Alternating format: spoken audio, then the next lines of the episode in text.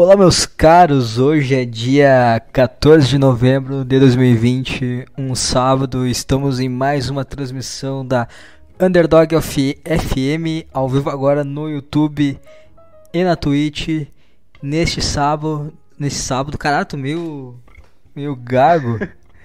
neste sábado, lhes trago o Ego Todd. Tu quer, tu quer que eu chame pelo teu nome? Eu não sei se o teu nome que eu sei é o teu nome real. Tu tem. Como é que tu quer ser chamado?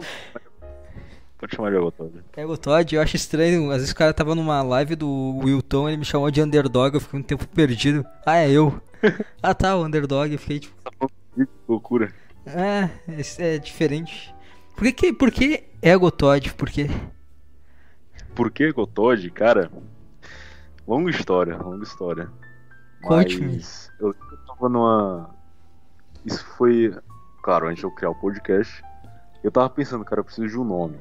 Porque a ideia eu já tinha. Tipo, eu precisava criar um podcast porque eu precisava falar. É horrível dar nome, né? Tu, tipo, porra, dar nome pra uma coisa que eu vou fazer, tu fica, putz, precisa ser um nome bom, Cara, cara. Cara, se eu passei tanto tempo pra dar um nome no podcast, imagina no meu filho, cara. Sim. Imagina. Pelo amor de Deus. Aí beleza. Eu tinha saído de um relacionamento sabe, bem conturbado. Eu tava mal, tava naquela depressa de sempre. Aí eu tinha aquele ímpeto de fazer o podcast, só que eu precisava de um nome. E aí eu via, sabe, eu tava analisando as coisas que de errado que eu fiz no relacionamento. E pra quem, pra quem leu nessa ralita, provavelmente tu já leu. Ah, Não. mu- muita gente leu. Nunca? Nossa, Nassalita é o cara do, do, do Poá que escreve sobre mulher? É, o cara de- é, é bem. é meio xarope, mas é, mas é legal. Eu não vou ler, ele é indiano, Nassalita? Não, pior que é brasileiro, cara. É brasileiro. Eu falei no meu podcast que esse cara é indiano, o cara é brasileiro. Eu falei, cara, por que, que eu vou ver um cara que é indiano que toma banho com um cadáver falar sobre mulher? Esse cara não entende nada da vida. Ah, ele é brasileiro. É, brasileiro. Ele, ele Ah, usava o- ele usava pseudônimo provavelmente indiano mesmo. Mas ele era da época do Orkut, essas coisas. Ah, eu não sabia disso aí, não sabia desse contexto histórico, cara. Eu pensei que era um indiano. Pois, pois, tipo, tirando a parte um pouco xarope do, do Pua, tem umas coisas bem interessantes, cara. Quando ele fala sobre ego. Ele fala muito, muito sobre ego, o ego masculino. Ah. E aí, na época eu tava muito bem Não, pinel, conte né? mais, conte mais, conte mais. Peraí, a história do ego masculino, conte mais, como assim? Do que eu me lembro da época que eu, estu... que eu lia ele. Que cara falou, estudei. Cara, estudei. estudava ele. Na época eu estudava comportamento. É, eu era analista do comportamento Sim. masculino e feminino. Metaforando, meu. O cara é metaforando da- dos encontros, vai lá. lá. Pior é porque, tipo assim, eu lia pra caraca ele na época, porque eu pensava, não, o relacionamento não deu certo, porque eu não segui o que esse cara disse, porque eu já conhecia ele antes, Ah, só que acabou que desgringolou um pouco no relacionamento. Aí eu pensei, não, eu descumpri o que o mestre falou, logo eu tenho que ler todos os livros novamente, e eu vou ficar mestre nisso aqui. Aí depois eu, eu saí disso, mas, mas enfim. Mas quais eram os tava lendo. ensinamentos? Quais eram... Eu vou te encher muito saco com isso agora. quais eram os ensinamentos dele? Qual que era o lance? O que, que ele passa que é tipo... Eu, eu vou chegar agora na, na questão do ego, que é o Ah. que mais me chamou a atenção. Eu, vejo até, eu levo até hoje. Até hoje mesmo. Ele fala, e aqui ele distingue a definição de ego da psicologia em geral. Eu, eu não lembro agora, não sei agora, qual é a definição que Freud ou Jung lá dão pra ego. Mas é bem. é diferente, é diferente. E ele fala isso até num dos livros. Aí ele diz que o ego o ego masculino, o ego feminino também, mas ele foca nas obras dele o masculino. E fala que todas as desgraças emocionais do homem, na vida do homem, advêm desse ego. E esse ego é formado por todas as fraquezas masculinas, as paixões, no caso, que escravizam o homem. Ele sempre faz essas distinções entre sentimentos sabe, a paixão, que ele diz que é algo falso, que é algo ilusório, entre sentimentos mais sólidos, que é o amor e etc. Então ele fala que o ego, ele tem. Ele é constituído justamente por essas paixões, entendeu? por essas fraquezas, sentimentos de fraqueza. Não sei se deu pra entender, cara. Um Hum, pouco genérico. mais ou menos, mais ou menos. Não sei acho se eu que- concordo. Mas ok. Tô ligado. Tipo, eu acho que com exemplos talvez seja melhor, melhor passado. Por exemplo, deixa eu tentar lembrar de, de alguma coisa que ele diz, como é que ele explica. Ah, aquele básico, tipo, ele fala, né? Ele, ele fala no- nos livros dele que paixão, e, e que tipo, paixão não necessariamente seria se apaixonar por uma mulher. né? Paixão, por exemplo, sei lá, o cara é viciado em, em droga. É uma das paixões do teu, teu ego, entendeu? Do teu cérebro. Hum, Mas focando na, na paixão por mulher, por exemplo, ele diz que essa paixão, você se apaixonar por uma mulher é um sentimento que é falso, sabe? Que é ilusório. Que aquilo advém do teu ego, entendeu? E eu não me lembro de quase nada que faz bastante tempo que eu leio. Que eu li, aliás. Então, que eu me lembre, o que mais me chamou a atenção foi isso, a questão do ego. Eu pensei, caraca, foi isso, entendeu? Foi isso. E Todd vem do alemão que é morte. Então é a morte do ego. E ele fala justamente isso, que a libertação do homem, digamos assim, quando o homem atinge um, está, um estágio maior, que ele supera todas as paixões, é a morte dos seus egos, entendeu? Suas fraquezas e das suas paixões. Enfim, mó verdade. Porra! Eu achava legal. Puta complexo, caralho, foda, foda. E ele, cara, e o pior é que eu tenho quase certeza que ele era psicólogo, porque o jeito que ele descrevia era muito louco. Era muito louco mesmo. Aí eu nomeei o podcast com isso, cara. Que era a- o meu desejo de matar o meu ego que tava sofrendo porque deu ruim no relacionamento. É, eu lembro que tu começou teu primeiro podcast, tu não utilizava nem tua voz real, tu usava uma voz robotizada, né? Exato, era modificado. Qual era o teu medo em relação a isso? Porque tu usava uma voz que não era tua.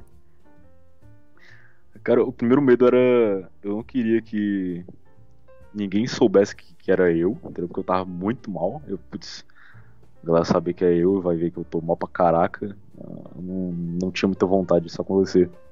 E outro que eu achava minha voz muito irritante, cara, ainda acho. Ah, tem uma puta voz de radialista, cara. É, A galera diz, né? Mas eu não, não acho muito não. Não, voz boa, aveludada. Saudável, gostosa. Tua mão é grande? Cara, pior que é. Viu? Eu identifiquei o tamanho da mão do cara pela voz. Tem cara, tem o cara uma voz sabe. aveludada, voz de mão grande, tu é peludo? Sou. Olha só, identifiquei sabe. Caralho, cara, eu aqui, cara, tenho tato, cara, tenho tato. Sou cara bom disso. enumerar as características só com a voz. Ah, eu vou ter que acertar o tamanho da tua rola também, pera aí. Sim, pois é. Tá, mas. Eu. Vai, vai. Sim, diz. Esse, esse negócio do cara, quando ele começa a gravar um podcast, eh, o cara fica com puta medo assim, caralho, vai dar merda se descobrirem. Ninguém escuta podcast, pode ficar com a tua voz É, mesmo, isso. cara, ninguém vai escutar. É um sentimento de achar que tu importa pra alguma coisa, entendeu? Sim. Como se fosse Ah, vai estragar o quê, cara? O que que tu tem na tua vida? Não tem nada, não vai estragar também se descobrirem isso aí. Tá tranquilo. Exato. Tipo, eu tinha, eu tinha receio justamente disso, da, da minha voz também. E eu não sei mais também. Eu sei que do nada, tipo, no terceiro episódio eu decidi, ah, dane-se também. Sim, Cansei de modificando, editando a voz. puta Essa trabalho. merda. é, saco pra caralho. Mas uma coisa que assim, tu, tu falou que tirou a ideia, né? Tem influência do, desse cara aí na Sam Alita aí, sei lá como é que fala. E foi justamente aí quando teve o término do relacionamento, eu lembro que tu falou logo no primeiro, né, sobre isso. Eu, eu pensei que. Óbvio que, tipo assim, sabendo agora, se eu soubesse no início, eu pensei, pô, o cara vai começar a mandar uns papos meio de conquista, alguma coisa, mas não, teu podcast não foi por esse caminho. Não, não, exato. Mas era uma ideia? Tu tinha essa ideia de fazer. Cara. Não, nenhuma. Aliás, agora, tipo assim, não só o nome do, do podcast, né, ser Morte do Ego, Egotod, foi no quesito do eu procurando a, a morte do meu próprio ego. Mas ao gravar o podcast e, falando sobre a morte do meu próprio ego, sobre essa, essa minha busca, meu, um dos meus objetivos é também ajudar outras pessoas que estavam passando pela, por coisas parecidas, entendeu? E mostrar, tipo, cara, tu tem que matar o teu ego pra tu ficar melhor, entendeu? Pra tu conseguir e seguir em frente. Tipo, essa é a minha ideia, essa é a minha pira. Aí tá. desengregolou pra um caminho que eu nem sei até hoje que é. Mas como que. Qual é o teu conceito sobre o ego? O meu conceito sobre o ego? É. Cara, mudou um pouco porque eu mesclei com o cristianismo, o meu cristianismo, entendeu? Sim. Já que eu tenho uma baita, baita influência do cristianismo, eu mesclei com. Já que o Nessa Hanlito falava sobre fraqueza, sobre paixão, essas coisas, eu acabei imaginando, poxa, no lugar de eu ficar pendendo, sabe, mesmo achando xarope de, de paixão e pua e mulher, essas coisas, eu pensei, cara, o ego, na verdade, justamente o que a gente chama de pecado original, digamos assim, entende? Então, matar o ego seria negar a si mesmo aquilo que Cristo falava, entende? Aí eu consegui achar uma, digamos, uma interseção entre os dois, entendeu? Aí eu acabei adotando isso e rejeitando né, nessa RAM, entendeu? Eu achei um pouco. Não condizia mais com o que eu acreditava. Aí, esse é o, o, ego agora que eu busco matar, meu próprio, entende? É o mais podre do ser humano. Que, que reside, sabe, mais sombrio em mim, em ti, tá ligado? O que que tu, qual, o que que tu vê em ti uh, atitudes, características que te assustam? Me assustam? É, porque tu disse que que é o lado mais sombrio do mundo. O que, que, que tu vê em ti que tu às vezes pensa, caralho, isso aqui é uma merda, então? Cara, não só coisas explícitas. Tipo assim, tá, eu consigo apontar. Isso aqui é muito podre. Tipo, tem muita coisa, sabe? Muita coisa. Não só Coisa que, tipo, a enorme maioria das pessoas acham besteira, mas é podre. Tipo, mentir é algo podre. Claro que muita, muita gente vai relativizar, tá? Tu pode mentir de tal jeito, tu pode mentir e fazer mal para muita gente. Tá? Mas na minha concepção, pelo menos, não deixa de ser podre as duas ações. Tu tá faltando com a verdade. É, ódio por alguém, orgulho. Sabe, essa. Só tirando essa, essa parte de, de pecados normais, na minha concepção, também tem que na, na, minha opinião é a coisa que eu mais odeio em mim mesmo, entende? Que é a, a vontade em si que eu não consigo não ter, sabe? A vontade em potencial que todo ser humano tem. Porque, tipo assim, tu não precisa ensinar para uma criança a mentir, por exemplo, a fazer coisa errada. Ninguém ensina. Tipo, ninguém ensina uma criança a mentir, pelo menos. Eu, eu nunca vi. Ninguém ensina uma criança, um bebê a ter inveja do amiguinho, ou ter orgulho do teu próprio brinquedo, e falar mal do brinquedo do amiguinho, entende? Tipo, é algo meio que intrínseco ao ser humano que ele já nasce com essa com essa podridão dentro do próprio coração, entende? Esse ímpeto para fazer o mal, essa, essa tendência sempre a fazer aquilo que é podre, entende? Eu li. Quando eu olho pra. Oi. Diga. Não, mas continua, continua. E tipo, quando eu olho para mim mesmo, eu não consigo não enxergar essa, esse ímpeto quase que 24 horas por dia, entende? Você tem que lutar contra ele todos os dias, cara. Todo, todo santo. Todo santo minuto. Que esse é o ego que eu acabei de falar pra ti, entende? Sim. Esse é o pior podre que eu vejo em mim, cara. Pior podre. Eu li uma vez um livro que ele fala que é, nós somos nós tendemos a ser extremamente cruéis porque a gente é muito inseguro em relação à nossa posição. Acho que se eu não me engano foi Sapiens que eu li isso, que a gente chegou muito rápido no topo da cadeia alimentar, a gente é muito inseguro. Então a gente acaba sendo cruel, extremamente cruel pelo, pela nossa segurança. Aquele livro lá, A Origem, alguma coisa. Sim, sim. Acho que eu já dei uma lida nele. Tem partes boas. Eu não, nunca consegui ler ele por inteiro, mas tem partes boas. Mas é. Eu... Como assim tu acha? Hã? Insegurança. Sim, segurança. É o medo de, de perder é, o nosso. Pelo que eu, que eu entendi do livro, né? Não é uma opinião minha. É o medo de perder a nossa posição. Talvez, sei lá, estado atual. A gente tem muito medo em relação ao futuro, né? Isso é uma coisa que nos prende. A gente entra numa. A gente, tem, a gente tem uma, uma coisa que. A gente sempre teme nosso futuro. E para temer o nosso futuro, nós criamos uma bolha de insegurança que não nos permite agir de forma correta e sincera com o presente. E isso às vezes acaba criando uma, uma bola de neve que destrói esse futuro que a gente estava tentando proteger, né? Eu acho que. Uhum. Eu acho que. Essa questão do. do qual escroto a gente pode ser, né? A gente pode ser mentiroso, a gente pode tentar manipular, a gente pode fazer um monte de coisa do gênero. É, eu não sei. Não sei se tu acha. Tu acha que tem alguma coisa, uma influência com o redor? Porque eu percebi isso na primeira vez. Hã? Um meio que o homem tá. tá é, eu, eu, percebi que quando eu tava. Voltei a trabalhar há algumas semanas atrás. Eu tava puta bem, entendeu? Tipo, foi um trabalho que eu tava procurando na minha área, tudo, tava tudo na minha vida se alinhando. E eu tava muito bem. E eu vi que, tipo, o pessoal do ônibus que eu tava pegando pra ir pro trabalho tava puta irritado, meu. Deu umas tretas, uns negócios, estavam discutindo, um negócio assim. E eu fiquei olhando para aquilo e não entendi, por que vocês estão puto pra caralho? Só que aí na volta do. Quando eu peguei o ônibus pra voltar pra casa, eu tava também irritado, sabe? Eu tava com a coisa besta me irritava. Vinha, eu tava com, eu tava sentado, não tinha ninguém do meu lado, tinha outros lugares que não tinha ninguém do lado, e chega um gordo e senta do meu lado. Por que tu senta do meu lado, cara? Um monte de lugar, você tá do meu lado, cara, que puta gordaça, meu. Agora tem que ficar todo encolhido, porque o gordo tá me empurrando, sabe?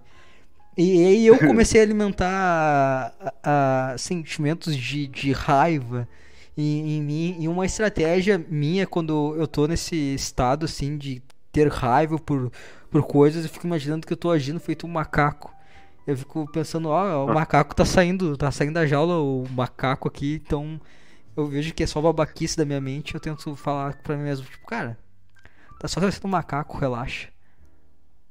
Eu acho que o meio agrava.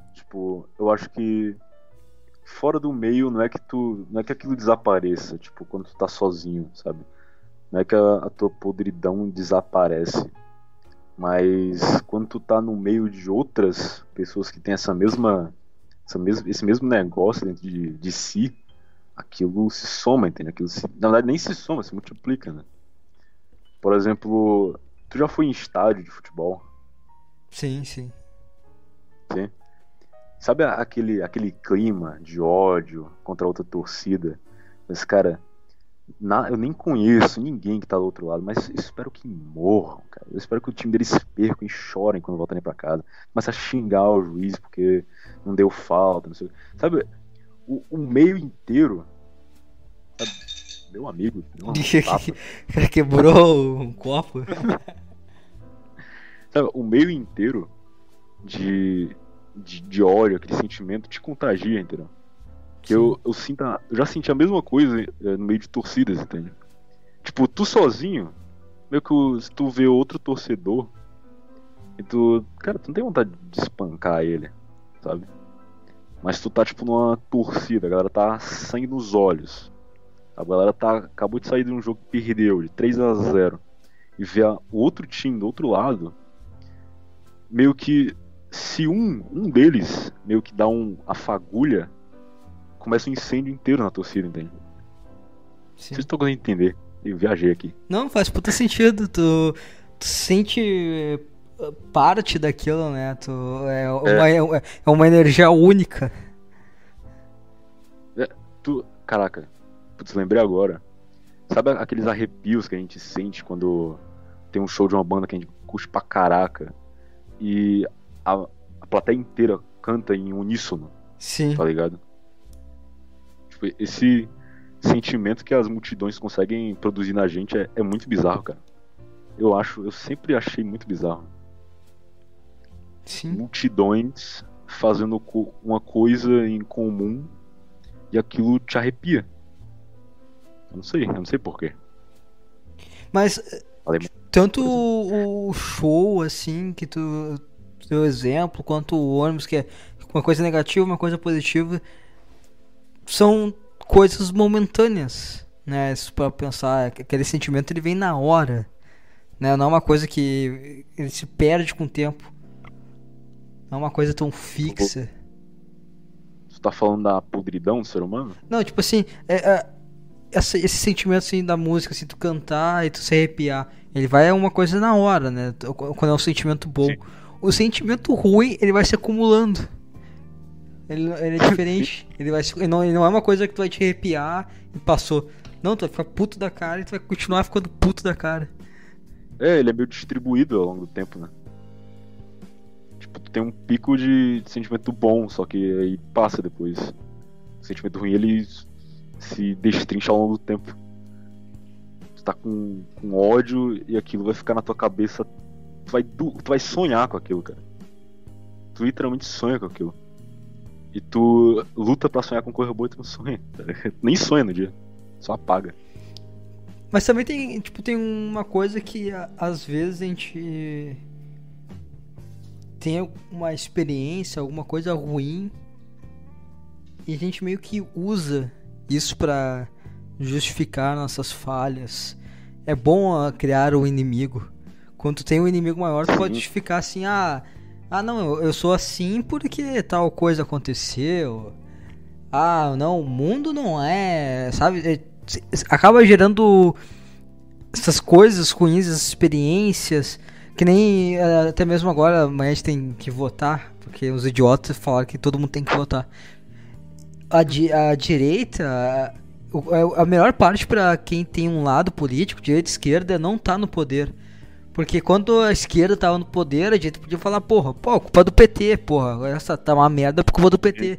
Aí quando o cara ele entra no, no poder, aí é a melhor coisa para quem perdeu, porque tu pode botar a culpa. Ah, tá uma merda por causa desse cara aí, ó, que tá no poder.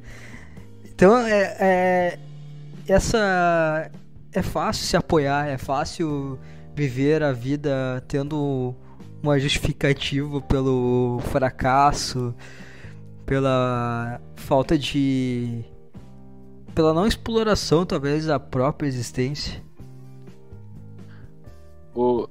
uma coisa bem interessante, mesmo se, tipo, tu não acredita ou não, ou se os ouvintes não acreditam ou não, ou mesmo se for literal ou não, mas é muito interessante que os primeiros capítulos da Bíblia narram justamente esse primeiro desejo do ser humano, não só de da podridão em si, a podridão nascendo, mas logo em seguida, isso que tu falou de apontar o inimigo, entendeu? Tipo, não, eu fiz isso aqui por causa daquilo ali. Sabe? Não, eu só fiz isso porque tal coisa aconteceu. Eu não tenho culpa, cara. Aconteceu isso aqui. O que, que, eu, que, que eu poderia fazer nessa situação? Sabe? Essa, tentar buscar essa isenção de culpa tu vê isso até mesmo na mais na menor criança possível, sabe? Ela não assumir os próprios erros. Ela sempre buscar apontar alguma coisa. E em política é meio que tipo assim, ao longo da tua vida tu meio que vai tentando reprimir isso, não, né? não, tenho que assumir meus erros. Mas quando alguém entra na política, parece que ressuscita tudo isso, tá ligado? Esse sentimento infantil, né, primordial de apontar o, que, que o outro é o mal, sabe? Que não é você. Não é, não é todo esse sistema que tá errado, entendeu? Não é tudo isso que é uma, uma grande porcaria. É sempre o outro. Que viagem, cara. O que que tu. Qual. Como que tu acha que tu mata esse, esse ego? O ego? É. Cara, na minha concepção, pelo fato de ser algo que está escravizado, nasceu com aquilo, então já, já é algo natural a ti. Já não é mais simples detalhe, tá ligado? Não é meras escolhas que tu faz ao longo da tua vida que a, acaba acontecendo. E é uma coisa bem interessante no, no cristianismo. Cara, abrindo até um parêntese, cara. Esquece tudo que tu sabe de cristianismo e de Bíblia, sabe, do, do mainstream aí que todo mundo tá acostumado, sabe? Quando tu vai. Eu já te aviso, cara. Não fica com medo de falar de cristianismo. Que um dos fatos, e talvez o principal, que me fez te chamar para uma conversa, justamente porque eu sei que tu lê bastante disso. E eu tenho interesse de saber o teu, teu pensamento, misturar todas essas coisas com o cristianismo. Eu quero ver esse teu lado, entendeu? Então não tenha medo de falar, de pregar. Não tenha medo de ser o pastorzinho. beleza, beleza. Não, cara, me esqueci onde é eu tava agora. Ah, cara, que me perdi. perdi o ego, matar o ego, tu ia falar. Exato, lembrei.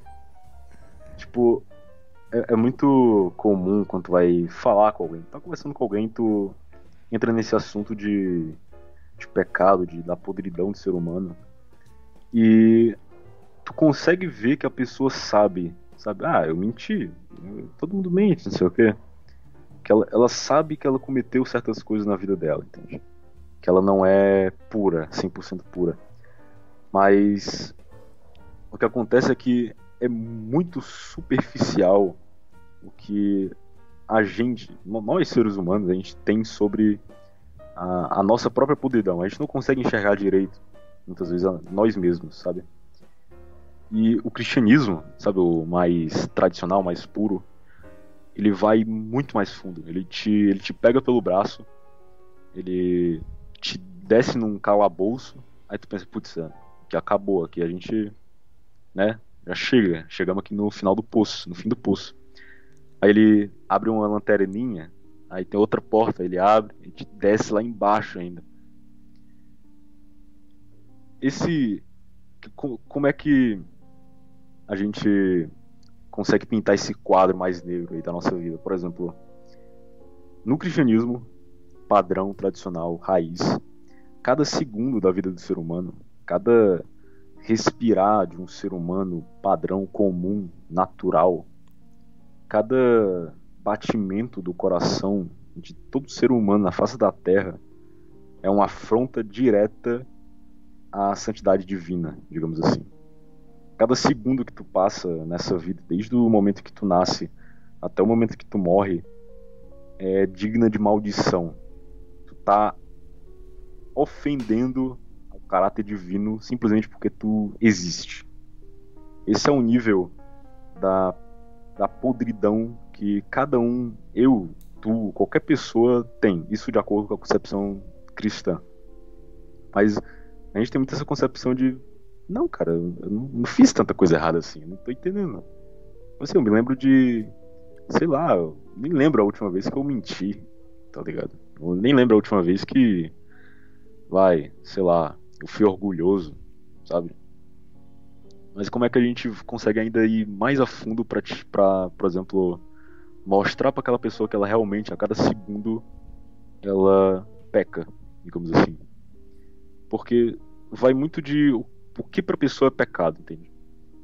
Tipo, o senso comum é que pecado é ah, não roubar, não matar, não invejar, não, sei lá, outro pecado, adulterar, tipo, essas coisas básicas, entende? Isso, dez mandamentos padrão, isso é, é básico. Só que quando a gente vai pro Novo Testamento, a gente vai pro, digamos, o intérprete perfeito da lei, intérprete, assim, perfeito dos dez mandamentos, que é o próprio Cristo, ele vai ainda mais fundo quando ele está expondo os dez mandamentos. Por exemplo, no Novo Testamento a gente tem uma narrativa em que os fariseus e os, os brabos da, da época, lá, da religião da época, né, tá, surgiu o assunto da quebra da lei, dos dez mandamentos. Jesus, ele foi, ele começava, ele começou a, a expor esses dez mandamentos e dizer o seguinte: Olha, vocês dizem para não adulterar, né? Para não adulterar, aliás. Mas eu te digo, sabe o que, que significa esse mandamento? Sabe o que, que significa não adulterar? Não é, não é só tu literalmente ir pra uma mulher e ter coito com ela, uma mulher que não é tua. O simples fato de tu, no, no teu pensamento, dentro de ti, no teu coração, no teu íntimo, desejar essa mulher, tu já adulterou e ponto final, cara. Tipo, Cristo ele leva para um, um, patamar muito mais íntimo, sabe? Pra um, algo muito mais interior. E aí que a gente cai, sabe? E tem como ir ainda mais fundo, sabe? Não é só pecados internos e em pensamento. Quando a gente vai definir o que é que é pecado, o que é que é errado, sabe, para Deus, a gente define como tudo aquilo que tu faz e não é para a glória de Deus, aquilo é pecado. E aí se a gente continua no, né, nos, no silogismo, no argumento, se o ser humano ele nasce em pecado, se ele naturalmente ele tem uma natureza corrompida dentro dele e a cada segundo da vida dele ele odeia a Deus com todas as suas forças, então ele nunca vai glorificar a Deus, já que ele tá é como um peixe dentro do, mar, tá ligado? O mar é pecado e a gente tá dentro dele. A gente bebe pecado como se fosse água, entende? Então, a cada segundo da tua vida que tu não tá glorificando a Deus, tu tá pecando. E, se o, e o pecado é uma ofensa direta ao caráter de Deus, entende? O que... Foi mal, cara. De... Não, não, não, não, não, perfeito. O que que. Mas explica assim, o que que é Deus pra ti? O que que é Deus? É um cara? É um. Um, um ser, uma coisa? Uma... O, que que, o que que é Deus pra ti? É, buga um pouco as pessoas quando elas vão ler a Bíblia e elas acabam pensando que Deus é, é literalmente uma pessoa com características humanas. Não vou dizer que Deus não é uma pessoa. Deus é uma pessoa. Mas ele não é uma pessoa com características humanas. Uma pessoa. Caraca, vai ser complicado agora devagar sobre isso. Mas quando, gente, quando no começo do cristianismo estavam se discutindo sobre a Trindade, foi algo que deu muita treta na época. Tinha que eles chegaram no consenso e distinguiram entre essência e pessoa, sabe, a substância e as pessoas. E a, o consenso foi que Deus é uma substância só, existe só uma substância, só que essa substância ela subexiste em três pessoas distintas entende? Por isso que não é triteísmo, não, não são três deuses, ou seja, não são três pessoas com três, divin três divindades totalmente distintas. E também não é somente um deus, uma pessoa e uma só essência divina. É meio é muito bugado de, de imaginar, porque eu acho que não existe nenhum exemplo aqui na nossa realidade comparado a isso. Mas o, o consenso, sabe, o, decisão final sobre tentar explicar essa trindade, não tentar explicar, mas tentar definir o que foi isso.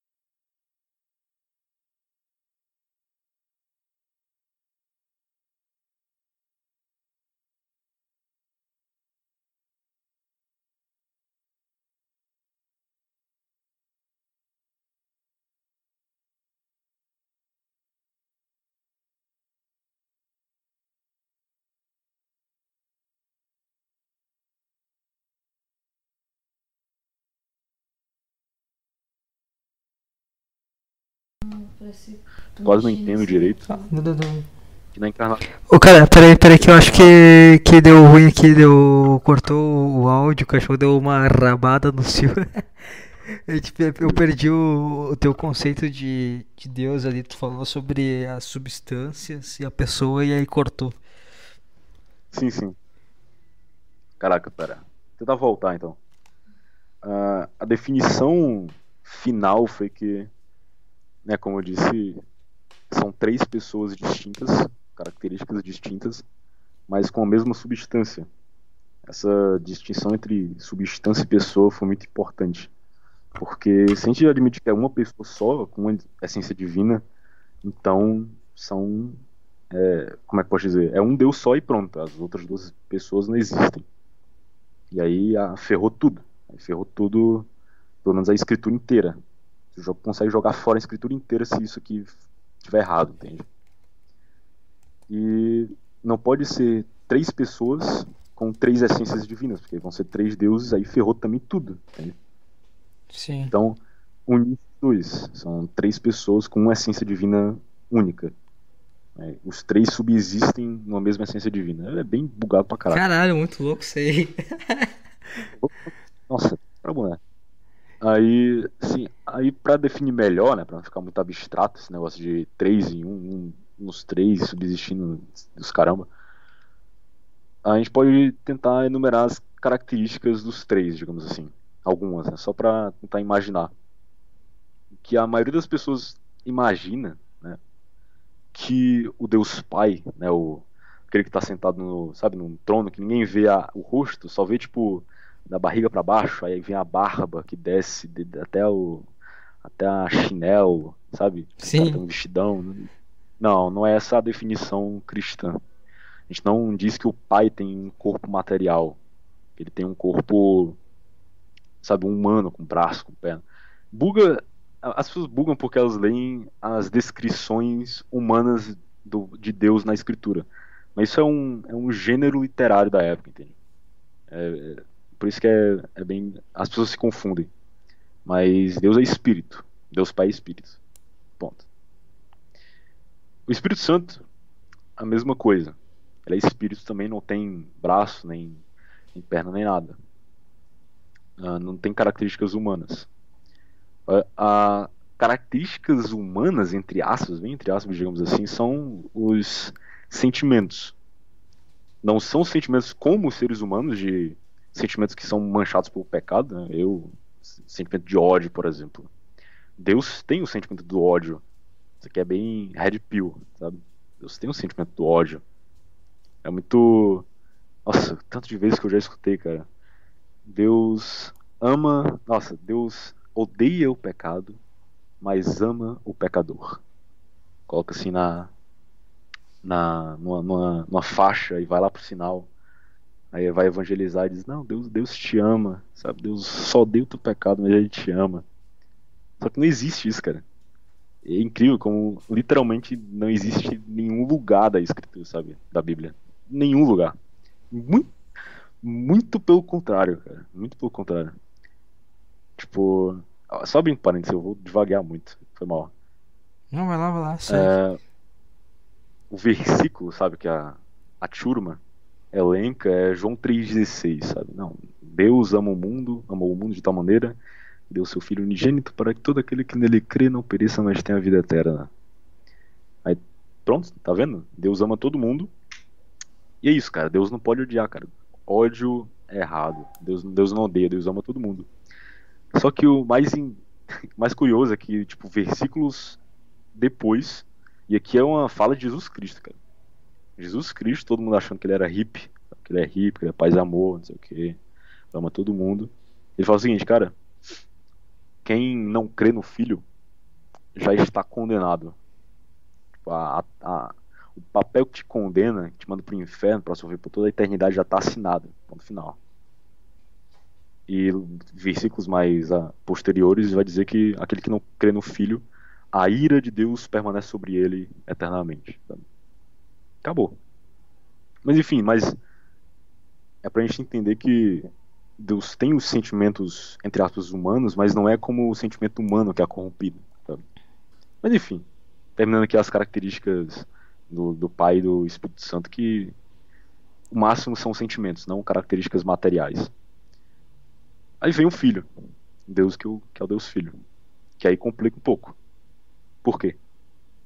Porque até a encarnação, digamos assim, até lá o nascimento de, de Jesus, hum, todo mundo sabe, obviamente, que foi dia 25 de dezembro.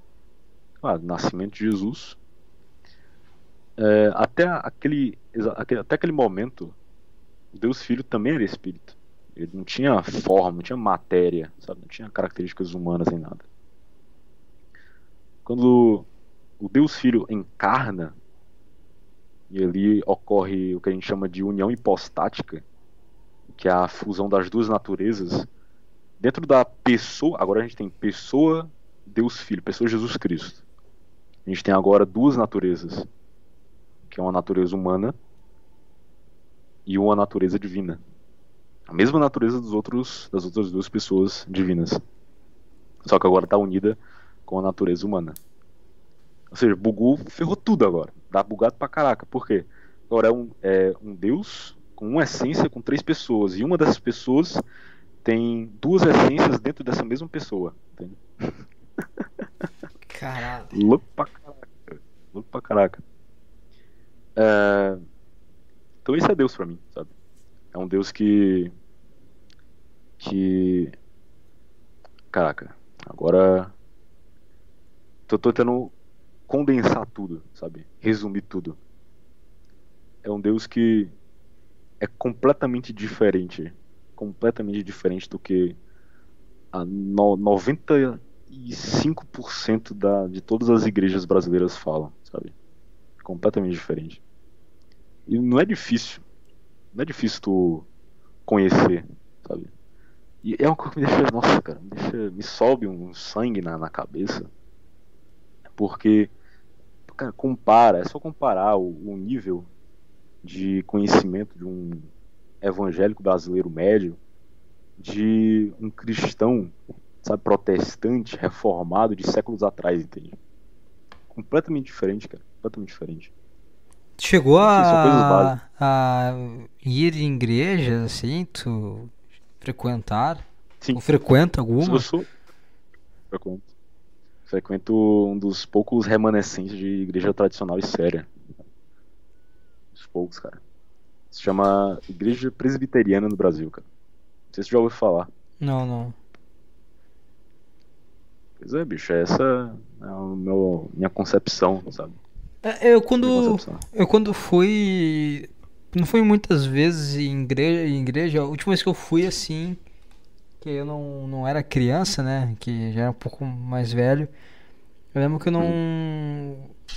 O, o padre ele deu algumas observações dele em cima de um.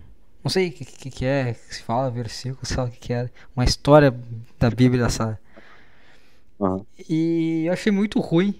Eu achei. Tipo. Tá, é isso que tu tinha pra me falar, sabe? Eu achei fraca a argumentação dele. Uhum. E eu, eu nunca. Eu, eu pensei, eu, eu penso assim em relação a.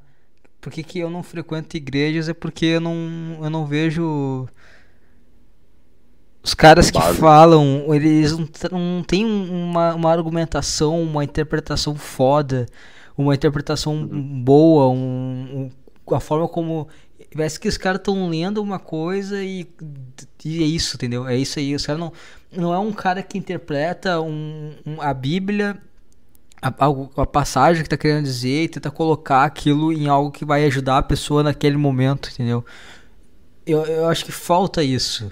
Então quando eu vejo, tipo assim, eu não, eu não sou o cara que é contra a, a Bíblia e tudo mais, até acho falta pra caralho. Tem várias coisas que eu mesmo pego a minha interpretação. Eu, eu nunca li diretamente, mas eu vejo o cara falar de uma, de uma parte e eu interpreto da minha forma e eu tento levar como encaixaria isso na minha vida, como, sei lá, como em qualquer outra coisa que eu vou consumir, que eu vou tentar encaixar no meu ponto de vista, ou tentar aprender com aquilo, qual que foi a moral que talvez a pessoa tentou passar, seja na Bíblia, seja lendo um livro, uma música, um filme, sei lá.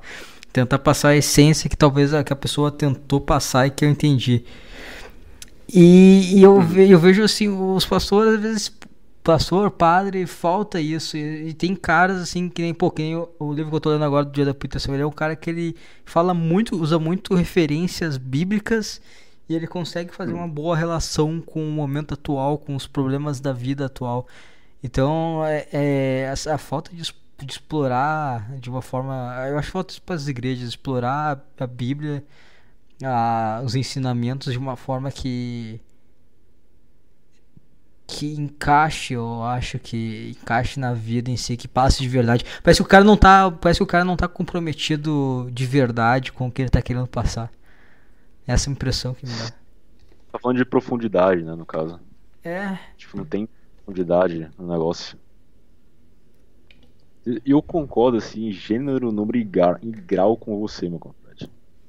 Toda, toda convicção da minha alma. e quando a, digamos que tem uma resposta, sabe, pra, do, do porquê que tudo deu errado. Porque tá assim, sabe, por que tá essa, essa pataquada toda. Que é, é o pr primeira, uma frase. Não é obrigatório em na nossa enorme maioria esmagadora de todas as igrejas evangélicas brasileiras, não é obrigatório tu ser formado em teologia. Não é obrigatório. Tipo assim, a maioria das igrejas são pentecostais. Para tu ser pastor na igreja pentecostal, tu só pode, só precisa falar bem, nem tanto assim, só precisa ter uma voz meio imponente, sabe? Tu tem que convencer, ser bem convincente.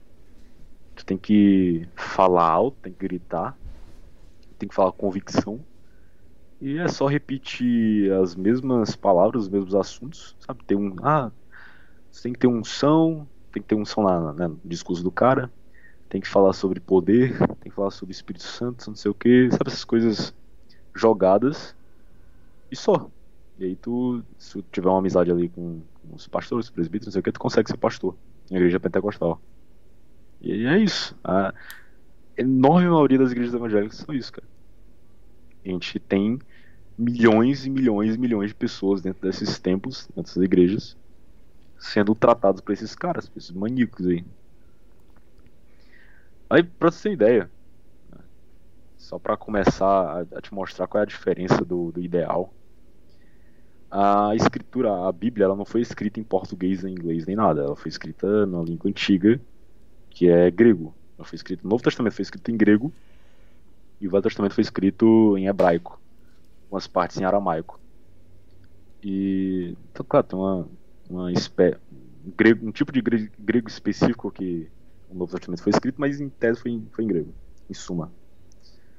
Para tu, tu ser um pastor ordenado numa igreja tradicional, protestante, reformada de fato, exemplo, uma igreja presbiteriana do Brasil, ou uma igreja batista reformada, tu tem, tu tem que ir pro seminário primeiro, tem que passar lá uns 4 anos, 5 anos estudando, se dedicando única e exclusivamente a isso.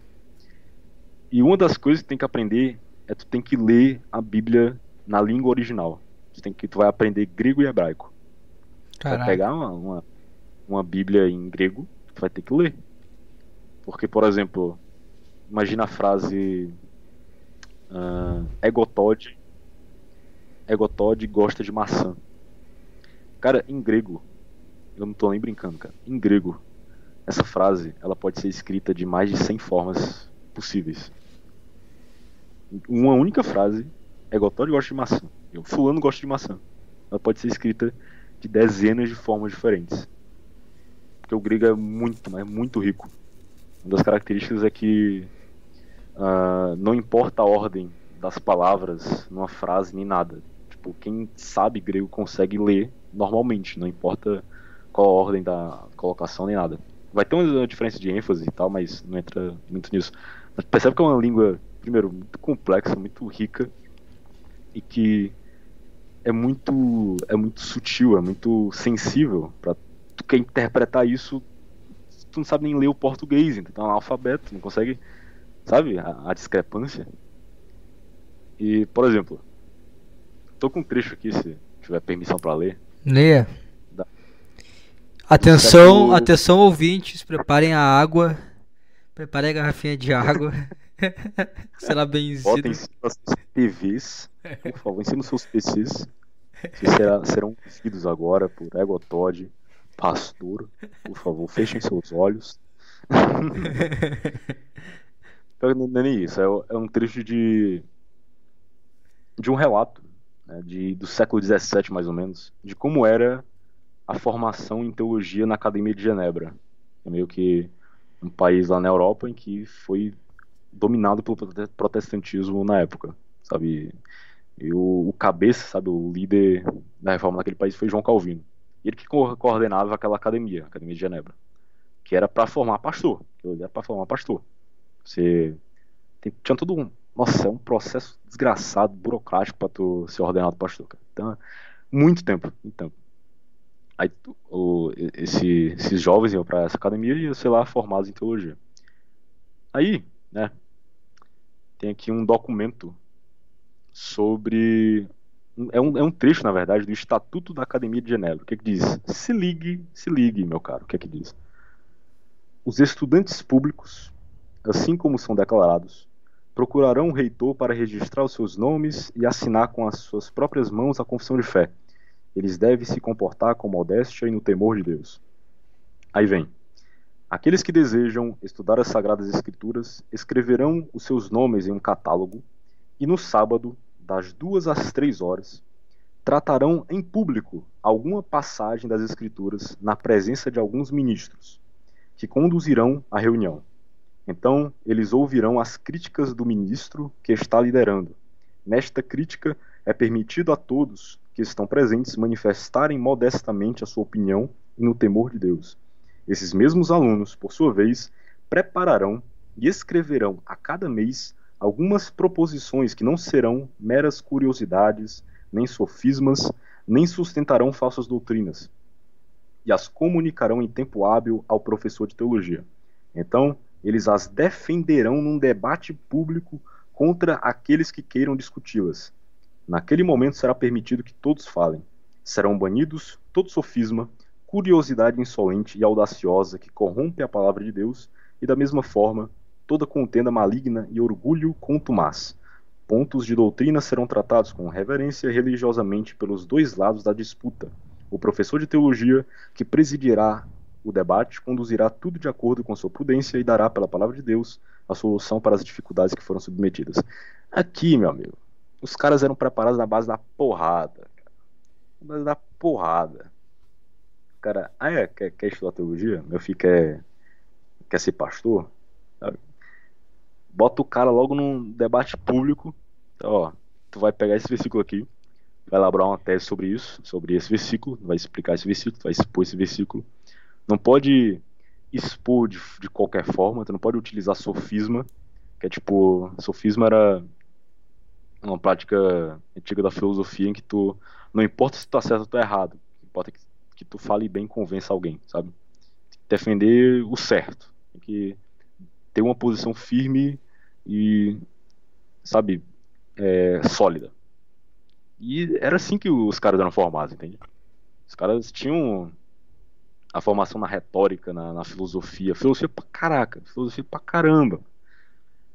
E tinha essa preocupação com a argumentação, sabe, com a razão, com a preocupação de, poxa, o, o, a pessoa que escreveu o texto bíblico, uma epístola, um livro qualquer coisa, tinha um objetivo em mente e tem um sentido isso aqui. Eu tenho que achar esse sentido, cara. Eu vou ler grego, eu vou ler nativamente essa língua e eu vou aprender, eu vou encontrar esse versículo, o sentido desse versículo. Era assim que os caras eram ensinados, entende? Hoje, cara, é isso aí que tu vê, sabe? É os caras rodando, sabe, na igreja sei se você já viu. Sim. Jogando a toalhinha. A toalhinha é, boa. To... Quero jogar toalha, aí cai uma multidão. Não, isso aqui é o poder do Espírito. Isso aqui é o mover de Deus aqui dentro da igreja. É, cara, vai nas. Vai nas. Os caras, pelo visto, eles eram mais comprometidos com a palavra. Hoje é mais um negócio. Sim. Exato. Tem que manter o povo aqui, sabe? Como assim tá, a galera tá saindo da igreja? Não pode deixar isso acontecer, cara. Tem que ver isso aí, tem que ensinar uma coisa que o povo gosta, sabe? O que, que o povo tá querendo? O povo tá querendo resolução de, sei lá, remover o câncer, caroço, não sei, no, caroço no, no umbigo. Ah, vamos pegar um cara aqui, vamos dizer que ele teve que tinha caroço, vai ser um exemplo aqui para mostrar pro povo que acontece, entende? Nossa, cara, só o que tem, cara, só o que tem. Não vou dizer que tudo é mentira. Não vou dizer que tudo é mentira. Mas também não, é, não significa que se tem alguma coisa real mesmo, que a gente consegue explicar sobre a natural naquele, naqueles lugares, quer dizer que o que eles dizem ali tá certo, sabe? Coisa que João Calvino, o maior reformador da, da época, falava é que Satanás também tem seus milagres, meu cara. Enfim, cara, eu me empolgo. Foi mal. Não, não, Fala, perfeito. É, eu tava, tava pensando sobre sobre essas coisas, né? Sobre tudo que tu falou em relação a Deus, ou como a, é levado, como deveria a responsabilidade que deveria ser imposta que que é falar da palavra, passar um ensinamento para frente. E eu, eu tenho como eu te falei, né? Eu não sou, não, não leio a Bíblia, não frequento a igreja há muito tempo, mas eu vejo muitos caras falarem, utilizarem da Bíblia como referência e para reforçar o, o, ensinamento deles ou o que eles aprenderam com a Bíblia. E, e, eu tenho eu tenho uma visão muito como é que eu posso falar? Eu tenho uma visão não não tão divina assim, não talvez talvez especial, mas não tão divina. Porque eu vejo eu vejo Deus, eu vejo Deus como um estado. E eu vejo essa coisa de, de que tu falou de ego, eu vejo que a gente não, não sei se mata o ego, mas a gente consegue alcançar, alcançar um estado divino quanto mais sincero nós somos com nós mesmos. Eu acho que esse é Deus, esse é, é alcançar um estado quando a gente busca a, nossa sinceridade real. Eu acho que de alguma forma tu acaba quando tu busca sua sinceridade, não digo de ser, né, um primata, não é? Sinceridade com uma certa responsabilidade com a tua capacidade de pensar, não é simplesmente a natureza bruta e pura. Não, com a forma de pensar e tu não se consegue seguir ela e não se corromper perante as situações negativas. Eu acho que dessa forma tu mata o ego e, e alcança esse estado divino que é uma eterna busca, né? Não é uma coisa uma coisa que tu vai alcançar em um momento e deu, alcançou, acabou, chegou lá. Não, vai ser um, uma eterna busca ao longo da vida, tu ficar nesse estado divino. Pelo menos essa é a, é a, minha ideia. E tudo que, tudo que eu vejo assim em relação à Bíblia, eu tento. Eu, eu tenho a tá tendência a reforçar essa ideia, sabe? Entendi, entendi.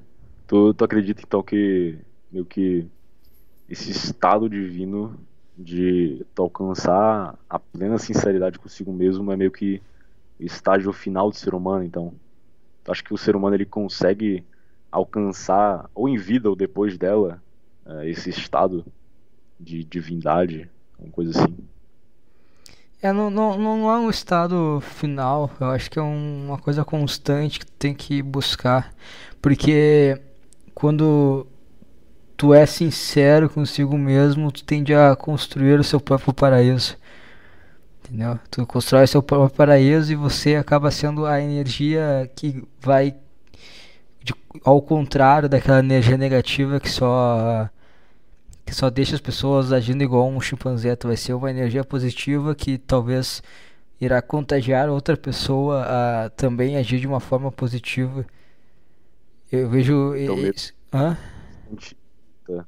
Pra tu ser sincero contigo mesmo, então. É um estado que tu tem que sempre buscar estar, né? Isso. Mesmo aqueles que pensariam, no caso. Sim, e às vezes não vai. Às vezes se tu não, não consegue alcançar esse estado, é talvez tu tá indo pelo caminho errado, talvez tu tá sendo pouco sincero. E eu, tipo, quando se fala assim, ah, milagre, eu vejo como consequências consequências que tu não, não que tu não consegue explicar de forma matemática, né? Tipo assim, eu fiz isso, somado a isso aconteceu aquilo, não. Tu estava em um estado positivo. E o milagre foi que a vida, de uma forma aleatória, te proporcionou algo. Eu acho que esse é um milagre. Mas dificilmente tu vai ter um milagre quando você não não está pronto, talvez, quando você não está criando seu próprio paraíso. O milagre é meio que uma retribuição da, da tua busca, no caso. É, da vida, do destino, do universo. Esse que é o milagre do meu ponto de vista. É quando a vida de uma forma, de uma forma aleatória te, te dá algo. Talvez até possa ser visto como uma cura, por exemplo, a pessoa tá doente pra caralho, não tem salvação. E de alguma forma, por algum motivo aleatório, ela foi dada a chance dela, sei lá, se curar, permanecer viva. Acho que é, são coisas que a vida te dá, mas é, é importante você estar tá meio que alinhado, você está construindo o seu paraíso. Eu acho que é muito tudo isso, cara. Eu acho que é, é, às vezes a gente tem que chamar a responsabilidade para nós e ver que nós precisamos criar nosso paraíso e não é, uhum. Volto para aquele papo do início, né? Não jogar a culpa no outro. É você mesmo criar seu paraíso e isso contagiar o próximo a criar o seu paraíso e assim por diante. Eu acho que tudo é agora, entendeu? Tudo é tudo Deus. Eu acho que Deus, uh, milagre, paraíso, eu acho que tudo é agora. Não, eu não consigo pensar em um estado pós-morte. Quando tu diz que pra gente alcançar esse estado a gente tem que sempre buscar a, a sinceridade com, conosco, sabe, com nós mesmos. Tu, tu acha que tem alguma coisa nos impedindo de sermos sinceros conosco, tipo, com nós mesmos? E se tiver, o que, de onde é que tu acha que venha isso, sabe? Que nos impede de sermos sinceros conosco. Nós mesmos, poxa. Caramba. eu, eu acho que que impede ser sincero é um pouco de. Acho que basicamente é o medo. O medo te impede de ser sincero. O medo que tu tem em, em relação ao futuro, inseguranças. O medo que. que tu sei que tu. O medo que tu tem de explorar esse paraíso dentro de ti. Também. Nós temos medo de explorar, de tentar encontrar nossa própria essência. É muito fácil tu viver em grupos, achar. É, é muito fácil tu, tu, pegar e tu se basear em algo e ter uma certeza. Todo mundo quer certeza sobre a vida. Eu quero ter certeza. E aí a pessoa vai lá, ela se baseia em uma ideologia política. Ah, ah eu sei que. Peraí, ah, eu tô com uma dúvida aqui. Peraí que eu vou achar aqui a resposta agora. Ah, o cara fala isso aqui, então é isso aqui. E não. A gente, a gente não tem certeza. Eu acho que viver sobre incerteza o medo de viver sobre incerteza também é uma coisa que te impede de ser sincero. Entendi. O, o futuro, sabe? O, é... Já que o, o futuro é, é incerto para ti. E não só tu tem medo do futuro e das incertezas, mas do, de, dos dois juntos. É meio que como se eles fossem um, um, túnel escuro. Da mesma forma que a gente tem medo do escuro, porque meio que antes, quando a gente tava no meio da, do mato, a gente tinha que sabe, encontrar algum, algum lugar pra gente ficar à noite. A gente tinha que ter medo do escuro, cara. Qualquer momento ia brotar um, um leão de 3 metros e te rasgar no meio. Rasgar. Então o futuro seria meio que esse túnel escuro e tu não sabe se tu realmente tem que entrar, o que, o que que tu vai encontrar, o que que tu tem que fazer. Quem, quem sou eu, sabe? Como assim ter certeza de mim? Não sei nem quem eu sou, sabe? O futuro é o diabo, cara. O futuro é o diabo. O futuro é o diabo. E o futuro, ele, ele é o diabo e, e o diabo não existe, o futuro também não existe. Tu acha que o futuro e o passado não existem, meio que. Não, o passado existe.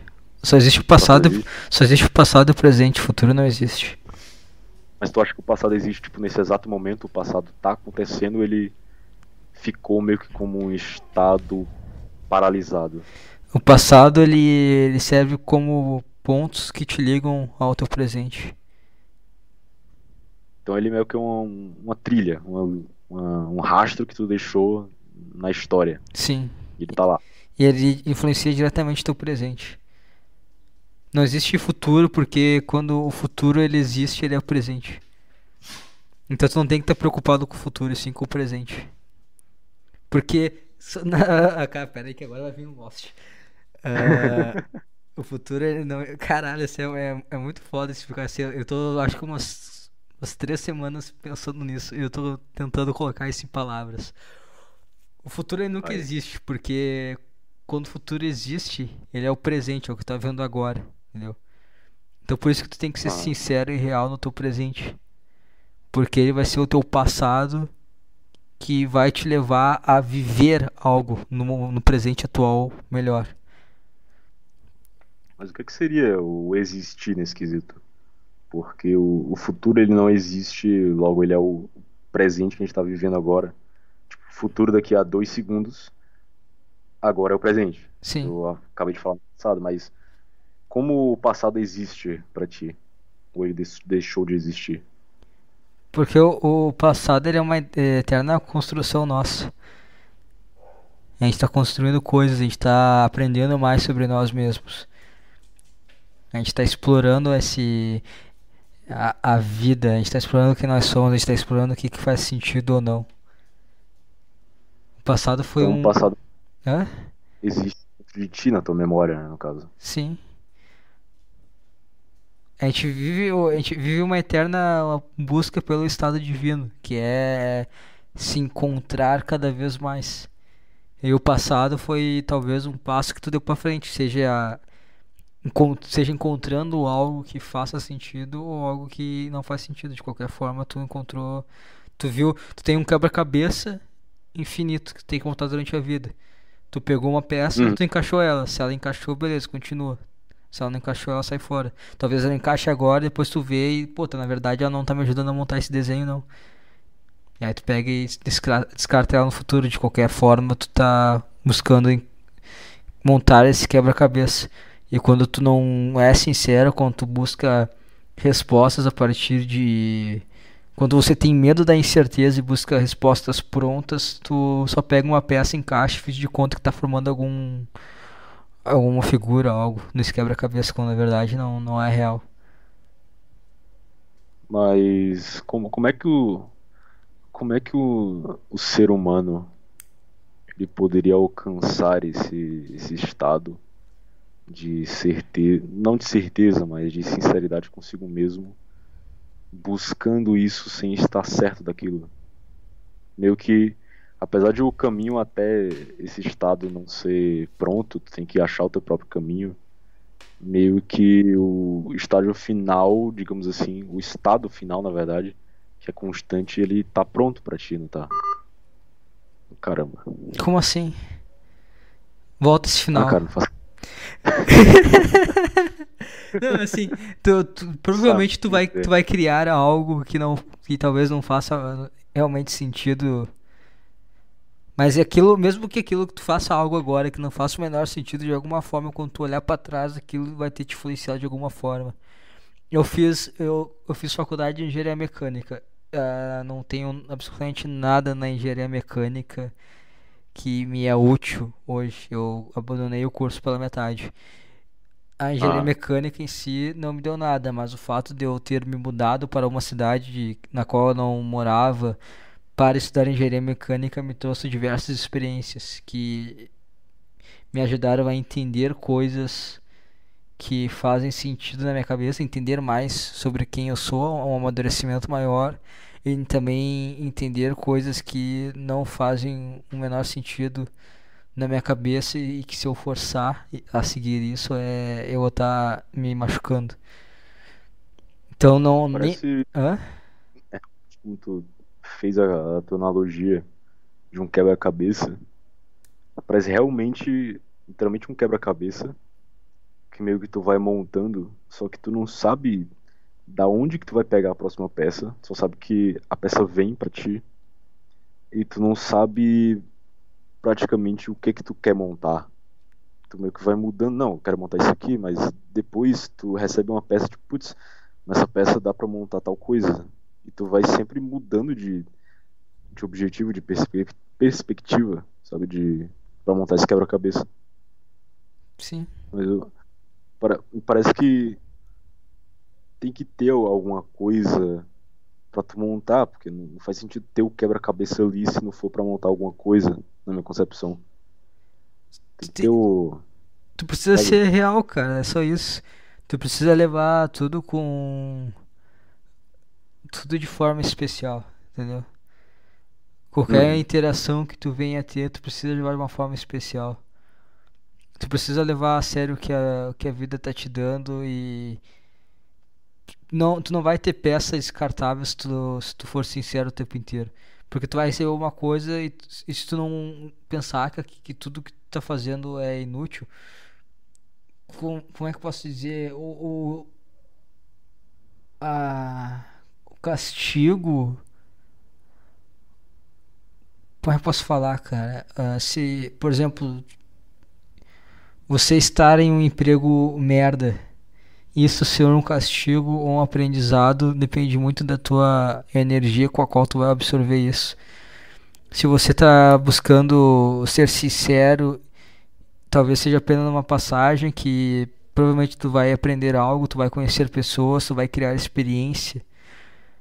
E nessa experiência, talvez não no trabalho em si, entendeu? Talvez não empacotando a compra de uma pessoa, mas a interação que tu teve com uma pessoa que tu encontrou naquele estabelecimento, com um colega de trabalho, uma troca de experiência, isso te agregou algo.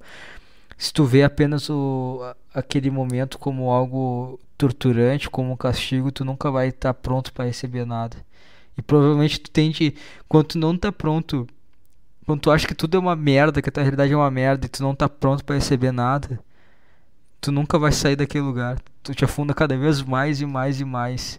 Agora quando tu tá pronto para ver que talvez tenha algum aprendizado dali, que tu, tu vê, puta, eu tô triste pra caralho, mas tem coisas aqui que tu posso tirar como aprendizado vai uhum. acontecer milagres e a vida vai te dar algo. E por mais que tu não sabe qual que é o quebra-cabeça para onde tu queira montar, é, isso faz, faz parte também. Porque Sim. As coisas especiais, as coisas que vai fazer você enxergar um formato nesse quebra-cabeça não vai ser a partir dos teus planos, a partir dos seus objetivos. Serão coisas que a vida vai te dar. E tu não, sem a maior, tu não tem a maior pretensão, são coisas que simplesmente são coisas que tu não tem como explicar. Aí tu pode usar a palavra que tu quiser, milagre, toque de Deus, universo, qualquer coisa. Cara, na minha concepção se assemelha muito. Porque, tipo assim, eu, eu não encaro, uh, ao meu ver, como se fosse com a ideia de Deus para mim, cristianismo e todo, todo esse pacote como uma resposta pronta e que eu me sinto confortável em aceitar tudo isso. Eu me sinto muito navegando no oceano completamente infinito. Que eu sei que eu tenho um, um final a chegar, que eu tenho uma ilha bem ali. Só que eu sei que no momento em que eu colocar os pés na areia daquela ilha, agora eu tenho um, um outro infinito para percorrer. Isso é uma ideia muito sempre que me pega, cara, porque parando pra pensar, uh, aqui na Terra tu tem todas as interações. As pessoas são mini universos ambulantes. Não importa a escolaridade, não importa nada, absolutamente nada. Todo mundo, sabe, 18 anos, 10 anos de idade, 30, 40 anos, todos, todas as pessoas têm uh, experiências, têm medos, traumas motivos diferentes para se alegrar, para se entristecer, para chorar, para rir pra caraca. E nessa terra a gente já tem uma lasquinha de infinito a tu percorrer. Eu, eu, tu, a gente não consegue falar o mundo inteiro e saber a história do mundo inteiro. A gente também não consegue absorver o conhecimento já feito pela humanidade na história inteira. Aqui nessa vida a gente já consegue ver, sentir um pouco do infinito, sabe? E na minha concepção, na minha, na minha visão de mundo, isso não para de acontecer nem mesmo no, digamos, estágio final, sabe? Que é o céu, que é o paraíso, digamos assim. Uh, por isso que muitas pessoas acham que o paraíso vai ser um porre, sabe? Não, porque a gente vai ficar lá e aí, cara, o que, é que vai acontecer lá? É porque a gente tem um. Justamente volta para aquela coisa do começo. O que, que é Deus, sabe? Porque se a gente admite que Deus é um ser infinito, que é um Deus que é infinito em amor, em justiça e conhecimento, que Deus é onisciente, que tudo nele, todas as características dele é, é infinita, e ele emana infinitude e virtude dele, o céu, o paraíso vai, vão ser eternidades e eternidades de uma busca infinita a gente nunca vai chegar nem mesmo no primeiro passo, sabe? De conhecer quem Deus é na minha concepção, na, na minha visão do mundo, a gente não existe para mim um pacote pronto, sempre vai ser um pacote que tu abre e tem outro pacote dentro, sabe? Vocês estão pra entender. Viajei completamente, cara. Não, sim. Não, sim. não faz, faz sentido, cara. Não tem como ter um. Não tem um fim, cara. Não tem, cara. Não tem como ter. Tu, mas tu, tu não- tu também não acha, então, que morreu, acabou? Tu acha que tem alguma coisa? Ou não? Eu, eu, eu acho que eu não sou capaz de pensar sobre isso. Tem, tem como opinar, então. É, eu não sei opinar sobre se existe algo. Eu, eu, eu- teve um- uma época da minha vida que eu trabalhei em um museu e a gente lia, a gente aprendia muito sobre astronomia. E quando uma estrela morre, ela tem todo um ciclo, né? Ela nasce, e aí ela chega um momento que ela explode. E o fim dela é o berço É Pra- pra outra estrela. vai para outras estrelas. E eu não sei, eu não sei por que que isso às vezes eu fico pensando sobre isso. Que a, a, a única a única morte que a gente conhece é um ciclo infinito. Uhum. Então eu não sei se realmente uma morte final ela realmente existe. Eu acho que no, no máximo, até os. Até um ateu, por exemplo, ele diria que tal, no máximo, sim, a consciência. A consciência morre. Tipo, ele dirá que a consciência se extingue. Mas meio que tu, como matéria, como átomo, ele vai du- perdurar até o fim do universo. Então, nessa, nessa, nessa visão, tu seria infinito. Pelo menos até o, o fim do universo. Ou até o fim dos teus átomos, né? É. Tu- Eu não sei se a Beleza, consciência vai acabar, eu não sei se a consciência é- morre de fato. Não, é difícil o cara pensar em morte, né? É, porque meio que é um peixe querendo saber como é que é sentir o cheiro de uma nuvem, sabe? Sim. Faz sentido.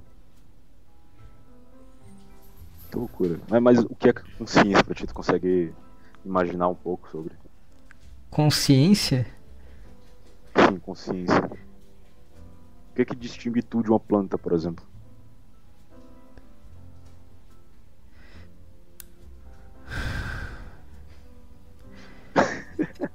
É. o- É.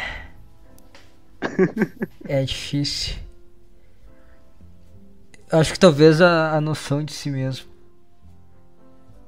Saber que tu tá vivo, né?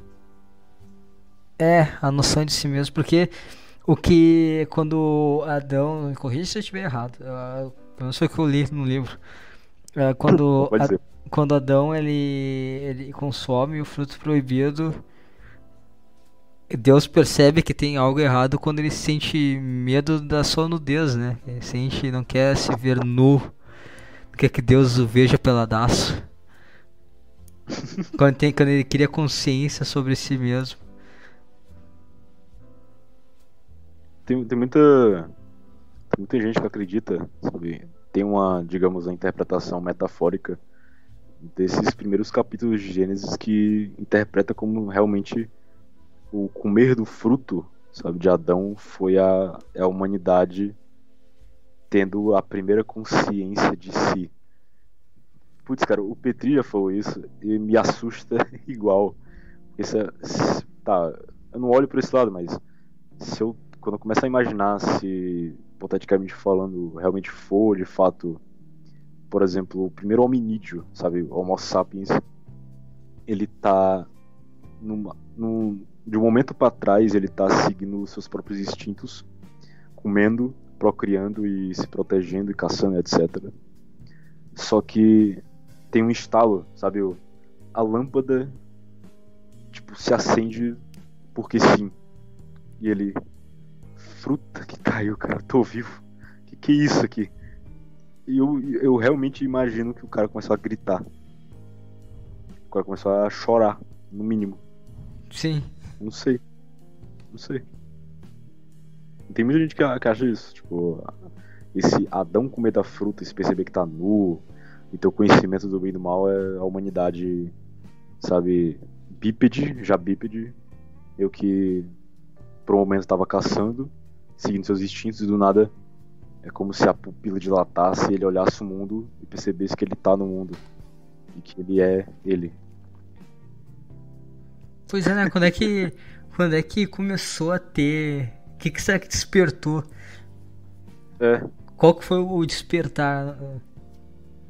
Qual que foi a. O que, que deu errado, tá ligado? Porque deu alguma coisa errada, porque todo, todos os bichos estão de boaça, tá ligado? A gente que deu errado. A gente deu puto errado. Existe, né? Tem esse negócio de progresso. Isso aqui não é progresso, cara. Isso aqui não é evolução. É, Cara, o... inventou porrada de coisa.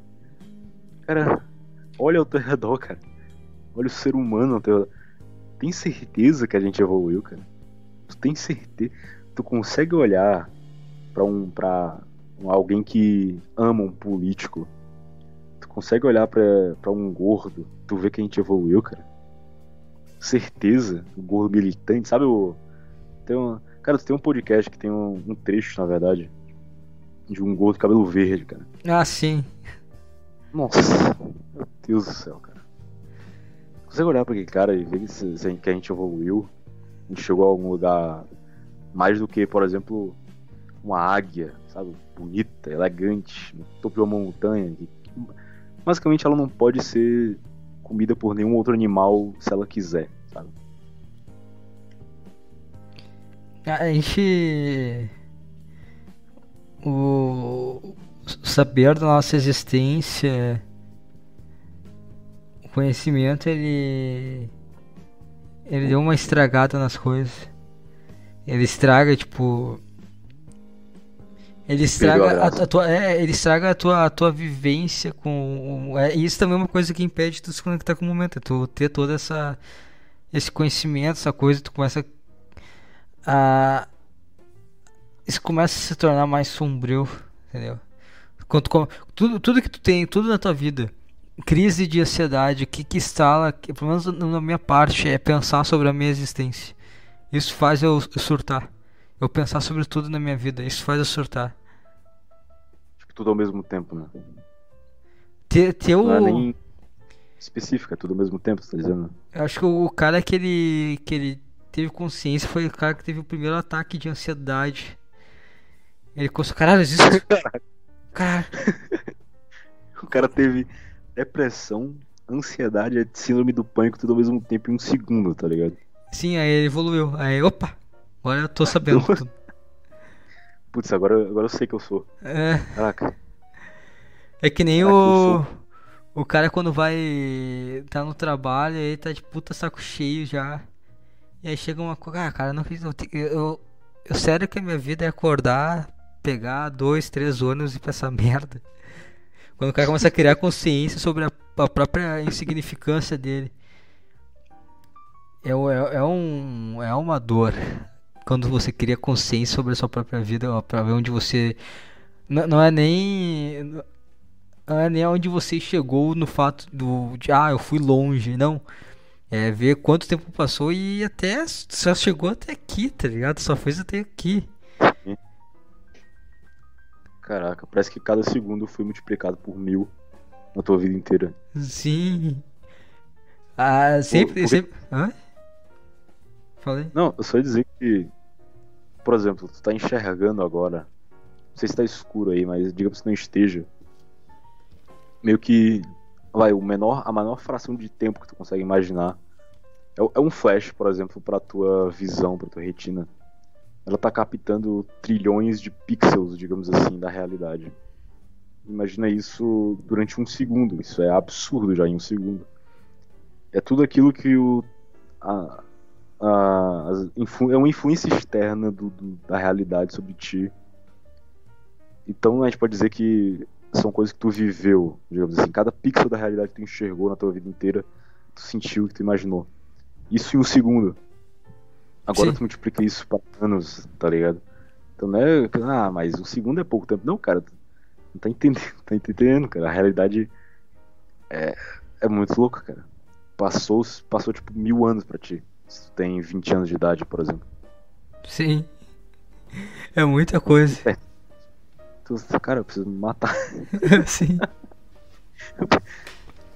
Você consegue imaginar que, por exemplo, o, digamos, né, o hominídeo daquela época, ele não tava sozinho, né? O que teve estalo. Tipo, como é que ele. Tipo, ele. Caraca, eu existo. Só que ele olhou para os outros macacos e, e eles estavam normalmente, eles estavam agindo contra o instinto, não sei o que. Ele. Imagina ele tentando falar que ele existe pro, pra esposa dele, o amigo dele. Nem existe amigo. Não tem esse negócio de amigo. De laço, sabe? É, é muito. Era muito primitivo, então tudo. Cara, eu não sei, eu não consigo imaginar direito. é, não tem. Não tem como. Pois é, né? Será que foi um, um único. Um único é. cara que teve o estalo? Foi tipo uma. Comunidade inteira. É, será que é tipo, é, que assim, todo mundo que. Bom, todo mundo que teve o estalo sobre, sobre, sobreviveu, né? Tipo, essa que é a lógica da, da evolução, né? Todo mundo que tem esse que tem esse diferencial é, acaba se perpetuando e o resto que é fraco morre. Então, de certa forma, isso foi importante para nossa sobrevivência. Mas como a, consciência de si mesmo ajudaria nessa tal de evolução da seleção natural? Tipo, a consciência de tu saber que tu existe leva à descoberta de ferramentas de matemática, mas o que que tem, qual é a relação de tu saber que tu existe e de tu, caraca, eu, eu tô me perguntando e eu já te, tive um instalo de tentar me responder. a minha pergunta é, o que que tem, qual é a relação entre tu saber que uma maçã, mas outra maçã vão dar duas maçãs, e sabe, todos esses cálculos primitivos de matemática com o fato de que tu sabe que tu existe, sabe? Sim. Tu consegue imaginar qual é a relação, porque por que, que a autoconsciência seria boa para a evolução e os outros morreriam? Eu só consigo pensar como a autoconsciência pode te tornar mais perverso, mais cruel, mais ter uma capacidade de crueldade maior e isso te ajudar de alguma forma a sobreviver. Tu ser mais forte. Agora tu tem um ponto pra caraca.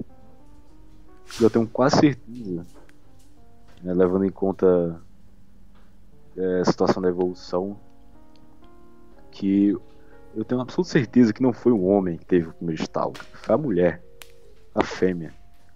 Ela que teve o eu existo até a primeira agonia, mas a partir dali é, ela conseguiu desenvolver o. Já que ela, é fraca, ela tem pouco músculo, e o homem é mais, mais bruto, ele não. Naquela época não teria consciência de si ainda, ele era só um macaco, sabe, uma porta, basicamente, um cérebro dele, uma minúscula casca de nós ela desenvolveu a manipulação, sabe, das emoções do, do macho. Ele ela conseguia, conseguiu domar primeiro o macho. Sim, isso, isso, tá, isso é comprovado, cara. Eva. Eva Meu? comeu o fruto primeiro e Eva deu a Adão. Tá, tá, tá, rapaz, tá começando a. Ah, cara, agora eu vou passar uns dias aí pensando sobre isso, cara. É, vou passar uns dias incomodado com isso. Claro que... Caraca, velho. Agora me pegou. Agora me pegou demais. Ela foi. É, Realmente que... ela. Hã? Realmente ela foi a primeira, tá ligado? Sim, ela foi, ela. E, e, e essa.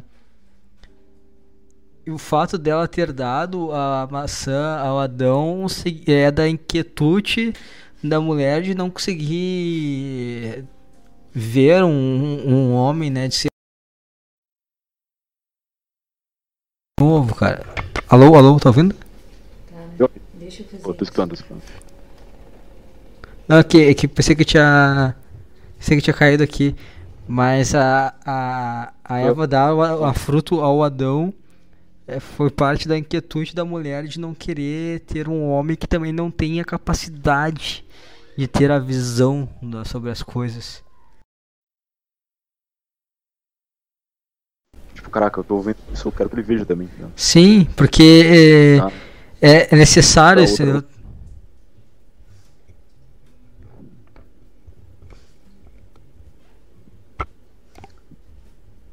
Ih, ficou mudo aqui pra mim. Alô, tá ouvindo? Pronto, agora tô. Então eu, eu acho que tem, tem né? Essa pelo menos foi a interpretação que eu tive ao ler o livro do cara lá, que é quietude, porque mulher não tem como estar com um homem. Por isso que mulher não vai ficar com um homem mais fraco também, porque um homem que não tem uma visão. Sim, sim. O cara tem que ter uma, uma visão mais ampla que ela, né? Sim. E, e, e o, o, o cara querer ter, o cara que.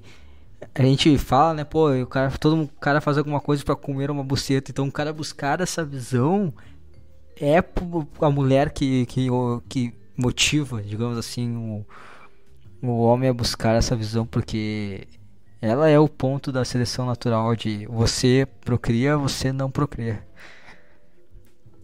Caraca.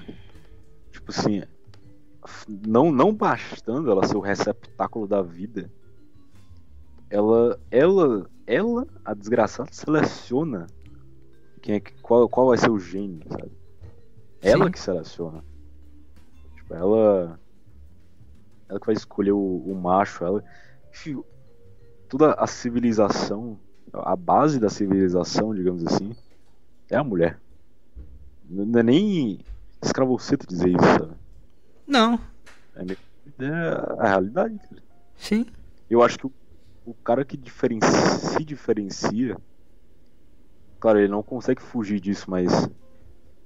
Quando em certos aspectos da vida dele, ele não pauta esses aspectos nesse quesito primitivo de eu preciso fazer isso porque eu preciso procriar. Eu acho que quando isso acontece, ele se diferencia muito e é aí que a mulher procria com ele, entende? Eu acho. Pode ser. Que seja uma. Caraca. Pode ser. Tá ligado em- Einstein, cara? Diga. Eu, eu tava assistindo com a minha namorada esses dias um documentário no YouTube sobre o fim tipo, do universo. Meio que o fim, literalmente, do universo e do, e do tempo em si. E à medida que o documentário foi. Primeiro que eu fiquei mal pra caraca com o documentário, é muito, muito bizarro, cara. Recomendo que tu assista, é. Tipo. Deixa eu tentar me lembrar como é que é em inglês. É The End of the, of the Time, sabe? Aham. Time lapse. Lapse de umas meia hora mais ou menos. Tipo, a cada segundo passam tipo milhões e milhões de anos. E primeiro que eu olhava para aquele documentário, eu assistia, eu, cara, não é possível. É impossível que isso aqui veio porque sim, sabe? Eu não sei se tu já teve esse sentimento quando tu tava, por exemplo, mexendo com astronomia ou pesquisando sobre, sei lá. Eu sempre olhei pra astronomia e pensava, não tem como. Não tem como. Até pro corpo humano também. Qualquer, qualquer área de estudo. Matemática, principalmente matemática. Gosto de matemática pra caraca. Eu sempre olhei pra matemática e falava, cara, é impossível. Impossível que não tenha al- alguma coisa aqui. É impossível que seja simplesmente aleatório, que a probabilidade de tudo isso ter acontecido e ter essas leis exatas que se casam, sabe? E esses padrões em tudo, absolutamente tudo, na minha, ao meu ver, é impossível. Eu não consigo, eu literalmente não consigo. Sabe, o Mateu ele vai dizer que ah, tu é fechado na tua casinha, tu não pensa fora da caixa. Cara, é porque não dá. Eu olho e não dá. Eu não consigo, cara, não dá. Mas. Sim, eu tava assistindo esse documentário. E. Eu perdi completamente o fio da meada. Nem lembro o que eu ia falar. Ah, sim, lembrei. É, cara, ao longo do documentário, cara, eu nem lembro, nem, nem sei que ano Einstein vivia. Provavelmente em Segunda Guerra Mundial, meu, que ele teve participação na bomba atômica, os caramba. Então, década de 30, 40, mais ou menos. Cara, hoje, em 2020, cara, o desgramento lá com uma o cara só tinha uma, o cara só tinha uma folha de papel e uma caneta. Nem era caneta Bic, é uma caneta toda ferrada lá com tinta normal que saía explodia tudo. O cara previu coisas de hoje que os caras estão descobrindo hoje, cara. E no documentário fala sobre o buraco negro, que é uma das coisas que mais me fascina no, no universo. E o, eu lembro que, que eu tinha visto que o Einstein, ele, no, nos cálculos dele, que ele estava fazendo a teoria da relatividade, fazendo, o cara inventou, tava lá demonstrando a teoria da relatividade, e ele via, ele via algo muito estranho nos cálculos. Tipo, ele tinha um, um erro, digamos assim, no cálculo. Tipo, cara, de acordo com os meus cálculos, existe alguma coisa com a massa que é infinita, que, a, que nem a luz conseguiria sair disso aqui. Não, ele se negava a acreditar que isso existia. Ele pensava que ele estava errando, sabe? Não, cara, não é possível isso aqui. Ele, eu imagino ele amassando papel e jogando fora, né? fazer de novo e dar a mesma coisa. Sim. E, e o.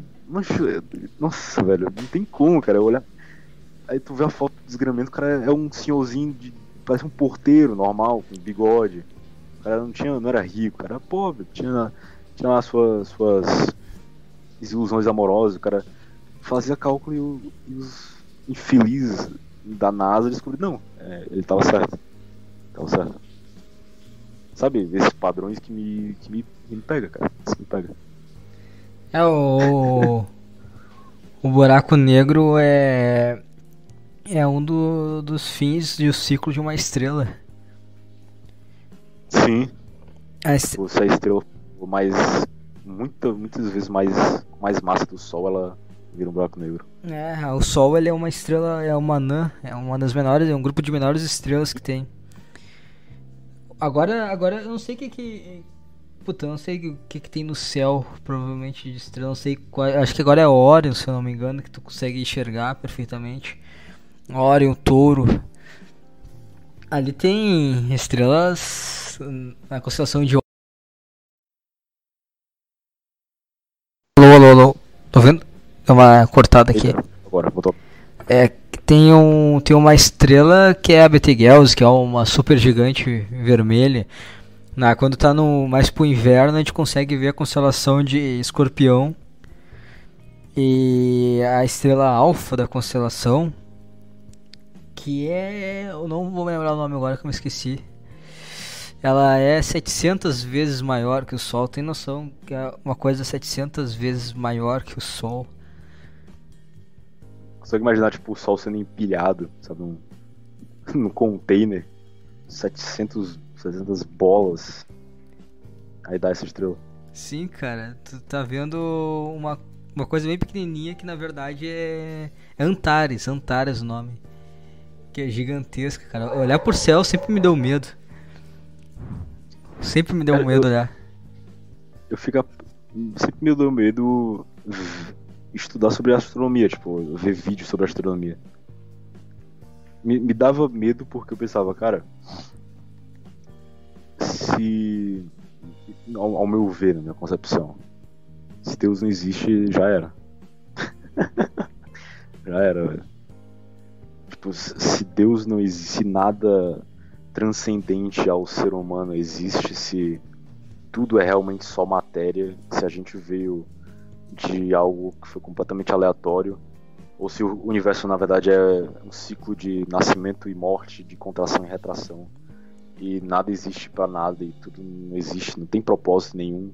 A gente vive num, num, mar gigante de várias bolhas que na verdade são vários universos paralelos, e que nosso universo é só mais um dentre trilhões infinitos. Tudo isso que a gente vê na verdade é nada, sabe? São só rearranjos de átomos e acabou. Mas assim, de qualquer forma, tu vai chegar, o cara chega no ponto. Tá, mas e, tá, e a origem? Tá, mas a, a origem, a origem disso, a origem disso, entendeu? É, é, difícil explicar. Qual que é a origem, a origem, a origem? Como que tudo começou? E mesmo se o cara chega em Deus e tal, o que que. E antes de Deus, o que que é Deus? Que, que, não tem, tá ligado? O cara enlouquece na hora, não tem. O cara se mata na hora. Não tem como, cara, não tem como. Vai pensar que o cara, cara tá na origem, origem sabia Hã? que ele era. Por isso que o ser humano era mais feliz quando ele não sabia que era ele. Sim. Que ele era ele. Por que, que tu acha que o cara. Lá na. Quando tinha aquele programa lá esquenta, o que, que esse cara que era feliz pra caralho? Porque era aquilo a vida deles, cara. Aquilo a vida deles. O que, que um tigre é feliz? Eu, eu criei um, um podcast meu, acho que o, o nome é Chimpa Sapiens Sapiens. Que eu falei que tem o Chimpa, que ele vive a vida dele normal e tá ok pra ele. Tem o Chimpa Swap Saps, que é o cara que vê, caralho, essa é minha vida mesmo. Vou ter que acordar cedo agora, pegar ônibus pra caralho e pra trabalhar nesse pego de merda. Ganhar 1.200 por mês, um pleno domingo tendo que trabalhar. É, esse é o Chimpa Sapiens Sapiens, o cara que teve noção da, da merda que ele vive. Então, quanto mais, quanto menos conhecimento tu buscar, cara, melhor. Porque é, é o fruto proibido é o conhecimento. Então, quanto menos conhecimento tu buscar, melhor. Seja ignorante. O conhecimento faz mal. O livro, na verdade, vai te. O livro. Livros, na verdade, são. É porque, tipo assim, tem, tu tem um coquetel pra tu cometer suicídio. Os, os livros, na verdade, são as pílulas desse coquetel, coquetel, sabe? Sim. Cada livro que tu lê é uma cartela que tu vai de, tirando os comprimidos e vai tomando. E uma hora tu vai dizer, cara. Dá. Dá. Tudo isso que faz mau sentido. Sim. Não, não busque conhecimento, não vão ao contrário. Tenham a vida mais monótona possível. Qual é o, o que que tu quer como estágio final da tua vida? Tu tem uma, uma ambição de tu, putz, eu quero chegar nesse local, nesse lugar, quer dizer. Como assim? Eu quero estar. Eu quero ser isso, eu quero, sei lá, digamos, eu quero trabalhar com isso, por isso, entende? Uma inspiração. O que, que, que tu quer pro final? O que, que tu quer morrer fazendo? Hoje, hoje eu faço todas as coisas que eu quero fazer e a grandeza eu não penso no quão grande cada uma das coisas vai ser. Isso aí eu deixo com a vida. Por isso que eu falo que o futuro não existe, cara. Tem que pensar no momento, fazer o que tu quer fazer agora, ocupar o teu tempo ocupar a tua, a tua, as tuas forças, a tua existência com coisas que tu quer fazer. A grandeza de cada uma delas é a vida que vai determinar. Aí é milagre. Se vai ser o meu trabalho que eu faço, se ele vai crescer, se vai ser um podcast, se vai ser a Underdog FM, isso quem vai determinar é, é a vida. Então tu não tem mais. Tu, não é que tu não tenha aspirações pro futuro, mas é que tu não se preocupa com isso, tu vive o presente vendo que dá. Então... Eu tento, tento. Eu não, o que eu tô falando agora é mentira. Eu, não posso falar que eu faço, eu tento, eu tento. Eu tento fazer o que eu quero fazer, entendeu? Tipo, eu quero, eu gosto de podcast, eu gosto de academia e é o que eu tento fazer. É o que eu tô fazendo atualmente. E o que eu tento não desviar, porque pode acontecer. O cara teme o futuro e o cara pensa, pô, vou parar de gravar esse podcast porque pode afetar na minha, na, na minha vida profissional. Sabe? Então, hum. ou, ou, não vou ocupar tanto a minha vida profissional, tanto tempo, não vou me esforçar tanto para não acabar influenciando o podcast. Não, acho que tem, tudo tem um equilíbrio e tudo tem que ser constante. É, é isso tem Eu que... acho que sempre. Hã? Eu acho que sempre é prejudicial pensar no futuro, ou tem certos aspectos que tu tem que que é bom tu, às vezes, ter aspirações e pensar sobre coisas que tu quer fazer. Cara, se a gente pegar o conceito de futuro, se tu tá fazendo o, presente, se tu tá dando o teu máximo, tu tá trabalhando para ele. Faz sentido. Apesar que, por mais que seja algo ilusório e abstrato, se tu tá dando o teu máximo, tu tá fazendo os sacrifícios necessários para. Tipo assim, se tu tá vivendo pra caralho o teu presente, se tu não tá procrastinando, se tu não tá uh, o tempo inteiro fazendo vendo videozinho no YouTube, se não tá batendo punheta pra caralho. Se tu tá fazendo o que tu gosta de fazer, cara, tu, tu tá trabalhando pro teu futuro. Se a pessoa acredita em futuro, tu, tu está trabalhando. Tu está sendo sincero, tu não tá procrastinando, não tá batendo punheta pra caralho, tá ocupando tempo com as coisas que tu quer, que realmente são sinceras pra ti. Tu tá trabalhando pro teu futuro. A grandeza é, é isso que é o foda, entendeu? A gente tem. A gente vive muito em relação ao, ao futuro e teme, e a gente deixa de fazer as coisas, de agir do presente de uma forma verdadeira. A gente age de uma forma defensiva para tentar se, segurar um futuro que não existe. Entendeu? Tenta, tenta garantir um futuro que não, não aconteceu ainda. Tu não sabe o que vai acontecer. Então, hum. e, e, aí as pessoas ficam muito preocupadas com grandeza. Ah, eu, eu ser reconhecido, fama, dinheiro, estabilidade. Sei lá, cara, isso aí, isso aí não vai ser, isso aí é muito, é milagre, entendeu? É aonde a vida determinar que vai ser grande.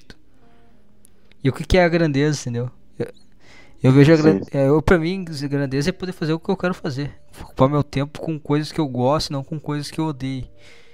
Isso pra mim é a grandeza. Agora se o podcast vai. Se eu tenho, se eu tenho dinheiro suficiente pra me manter. Se meu podcast vai ter dois ouvintes ou 100 mil, foda-se, tá ali feito. Eu quero fazer. Ao meu ver, parece que a linha do tempo, as coisas que tu quer, que tu faz, que tu vai fazer, que tu gosta de fazer, é como se tu estivesse na estrada com teu carro meio que o presente é, é tu dentro do carro e tu tem que dirigir, tu tem que prestar atenção na marcha, na, no volante, no, nos pedais e retrovisor, tu tem que viver o presente. Se tu não viver o presente, ferrou, tu vai vacilar alguma coisa e vai acontecer alguma coisa de ruim. E ao meu ver, o futuro ele não tem não pode ter, digamos, um papel crucial, tão crucial ao ponto de tu esquecer do presente que é aí que vem ansiedade, procrastinação e dentre outros problemas. Mas tu meio que tem que ter um certo vislumbre do futuro, meio que como se fosse o farol do teu carro, para tu iluminar as coisas à tua frente e meio que saber o que tu tem que fazer no teu presente, sabe? Eu tenho que virar o volante para direita porque com o farol eu tô vendo que a estrada vai dobrar para direita, então eu tenho que prestar atenção agora no meu volante, tenho que virar para direita, sabe? Então o futuro teria que ser só certos relances, meio que flashes. Não pode ser um quadro que tu tem que ficar vendo, sabe, 24 horas por dia, porque isso vai te fazer mal. Mas eu acho que a ausência de futuro, de aspirações, meio que tu não, não faz muito sentido, pelo menos pra mim, é, viver o presente para algo que tu não sabe pra, pra quê, sabe? Tem que ter um, um mínimo, sabe? Um mínimo de expectativa de alguma coisa, eu acho. Ah, tem que se conhecer, tem que saber o que tu gosta de fazer. Sim. Se tu sabe o que tu gosta, ou se tu tá pelo menos descobrindo pra saber o que tu gosta, se tu tá andando pra frente, tu tá andando em direção a algo, tu não tá parado. Qual que é tua? Qual que, que, que te deixa de pau duro? Quero duas coisas, eu já falei no podcast, que é que me dá o tesão de, putz, cara, é isso aqui que eu quero fazer na, pra mim. Deus, o cara manda o que que deixa pau duro? Deus e. Deus. Uh, duas coisas, sabe? A, a, primeira, o primeiro lugar delas, é o que eu realmente quero morrer fazendo, que eu quero fazer pro resto da minha vida. A segunda delas é é meio que a ponte que eu quero chegar nessa primeira coisa e quando eu chegar nessa primeira coisa, a segunda coisa que eu utilizei como ponte vai virar um hobby, digamos vai ficar meio que secundário na minha vida. A primeira coisa, eu acho que tu já deve ter visto no podcast algum título, sei lá, é, cara, ser pastor. É estudar teologia pra caraca. Me matar de estudar, de ler pra caramba. E cuidar do povo de Deus, cara. Cuidar da igreja. Cuidar de fato, sabe, fazer a diferença no mar de, de Maryland, sabe, do, dos nossos púlpitos. E, obviamente, esse ser pastor, ele engloba muitas coisas. Não é meramente, vai, ser pastor de uma igreja e cuidar de uma igreja. Eu quero, o meu objetivo máximo, esse primeiro, engloba também ser pastor da minha família, sabe? Ser o líder espiritual e o líder uh, de outros aspectos também da minha família, o líder principal da minha família, a cabeça da minha família. Isso vem em primeiro lugar até mesmo do que a igreja, sabe? Então, em primeiro lugar, minha, minha aspiração, aquilo que eu me agonio, sabe, todos os dias, sabe, de, poxa, estou presente aqui, eu tenho que fazer tal coisa, sabe? Eu tenho que viver esse presente aqui porque está relacionado a isso. É justamente isso. Minha família, é, pastorear minha família, ser líder da minha família, conduzir a minha família sabe, para o bem, para a felicidade, para Deus, para Cristo e a igreja. É servir a igreja, é pegar a escritura e, no, e um domingo de culto, na pregação, não falar qualquer coisa, não, não inventar uma coisa porque vai agradar tal pessoa, porque ela está precisando. Não, eu quero pegar o texto bíblico e ver, poxa, o que, que, que o autor estava querendo dizer com isso aqui?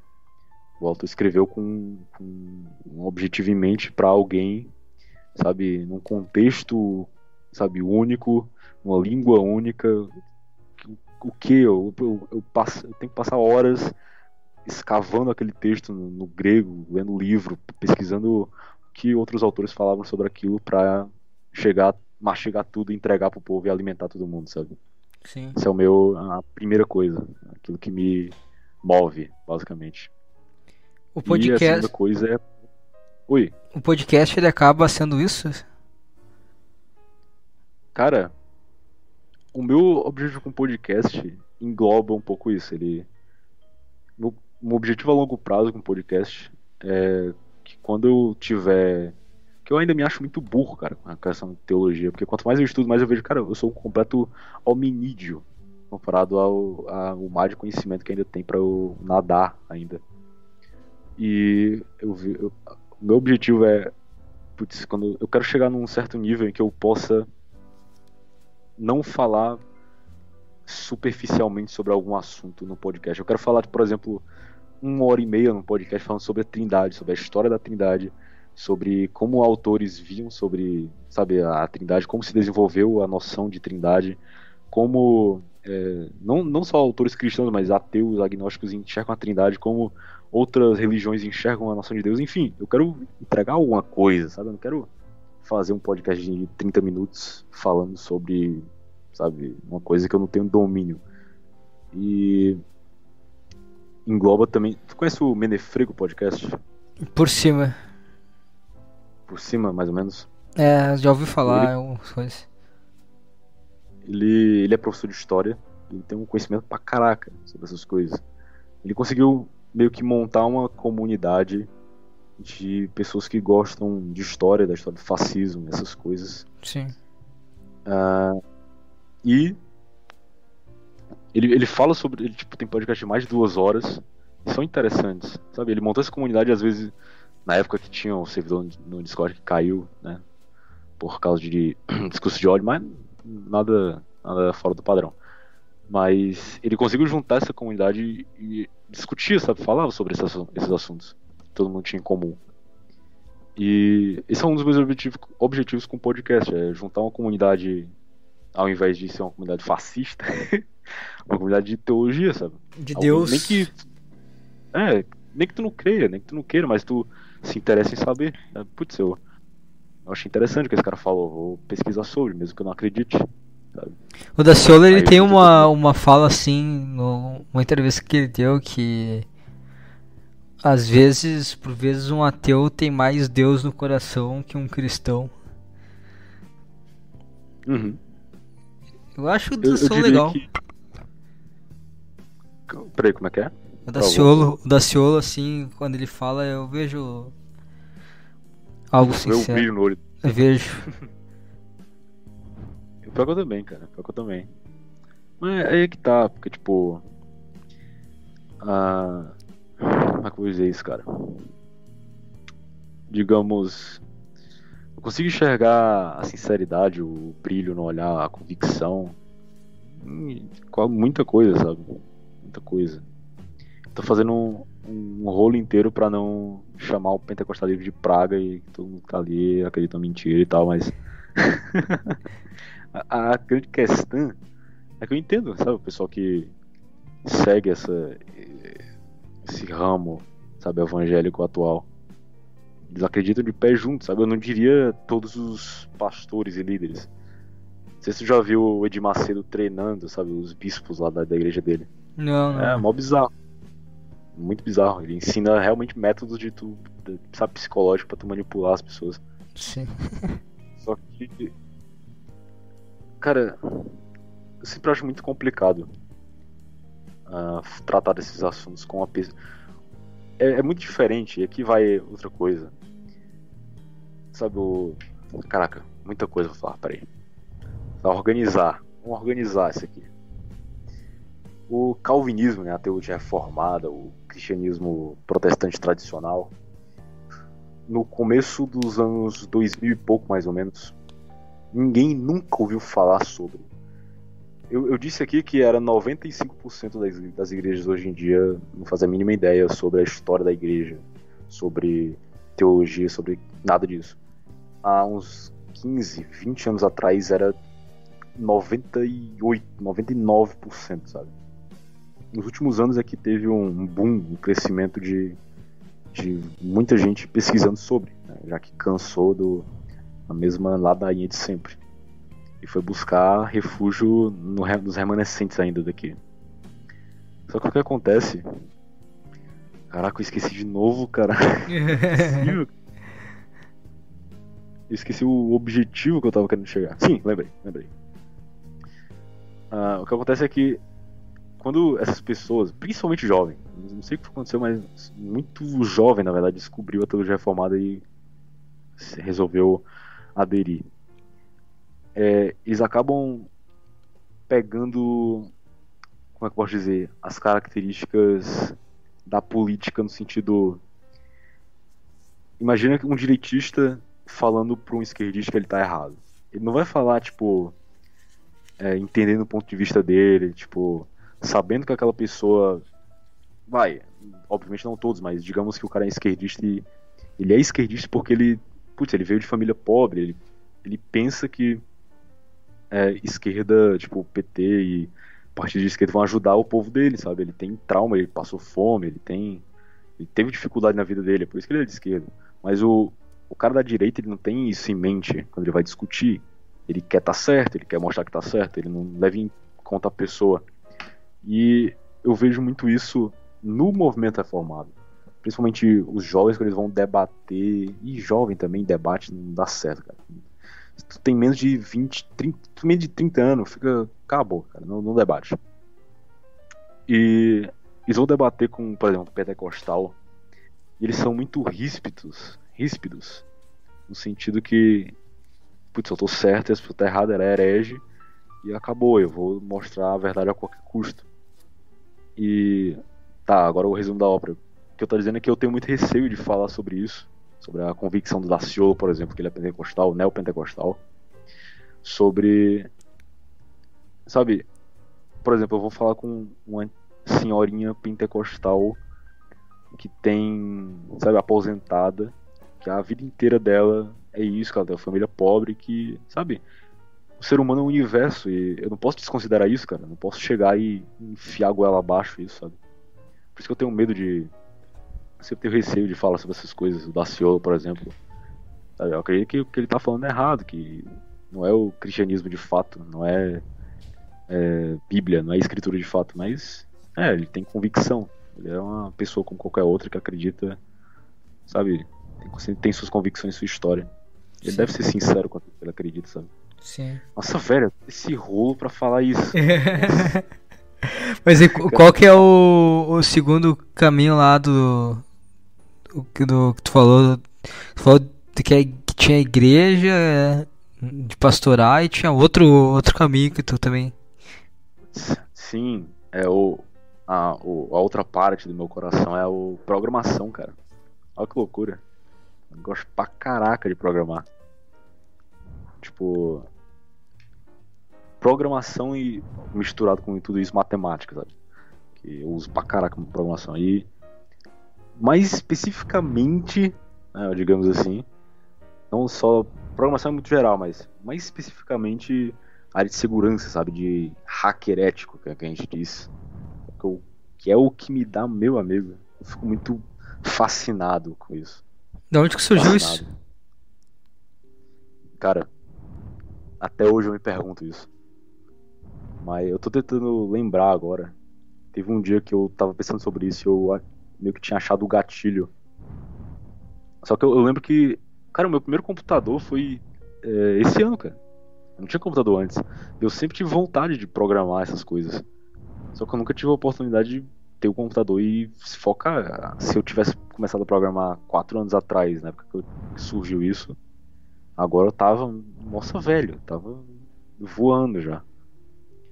Mas eu não faço a mínima ideia de onde surgiu, tipo. Eu meio que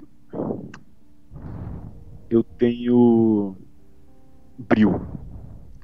Eu fico, sabe, me, me gera desconforto. Eu não, sabe, como assim eu não, como assim eu não sei disso aqui? Como assim eu, me proporam esse, sabe, esse problema de matemática, por exemplo? Eu não tô sabendo fazer, cara. Eu, eu tive aula aqui de que um mais um é dois Agora vem um negócio de um, um João tem uma maçã e Maria tem outra e junta outra, eu não sei mais o que é. Eu esqueci. Como é que pode? Vem esse, esse brilho. E esse sentimento de resolver problema, de saber o porquê das coisas. Quando surgiu a tecnologia para mim, eu não tive contato com tecnologia na infância direito. Mas quando eu descobri a tecnologia, essas coisas, eu. Cara, como assim? Pego o meu celular. Você vê, eu tô falando contigo através de um, um, aplicativo. Que ele é. O Skype, se eu não me engano, ele é programado numa linguagem. Eu vou tentar passar uma visão panorâmica para ti, para tu ver o, a viagem. O Skype, se eu não me engano, ele é programado numa linguagem de programação chamada C++ ou C Sharp. Essa linguagem de programação é meio que uma é uma linguagem, um idioma para tu se comunicar com o computador e dizer o que tu quer que ele faça. Só que tu se comunica com essa linguagem de programação, só que não é realmente a linguagem que o computador entende.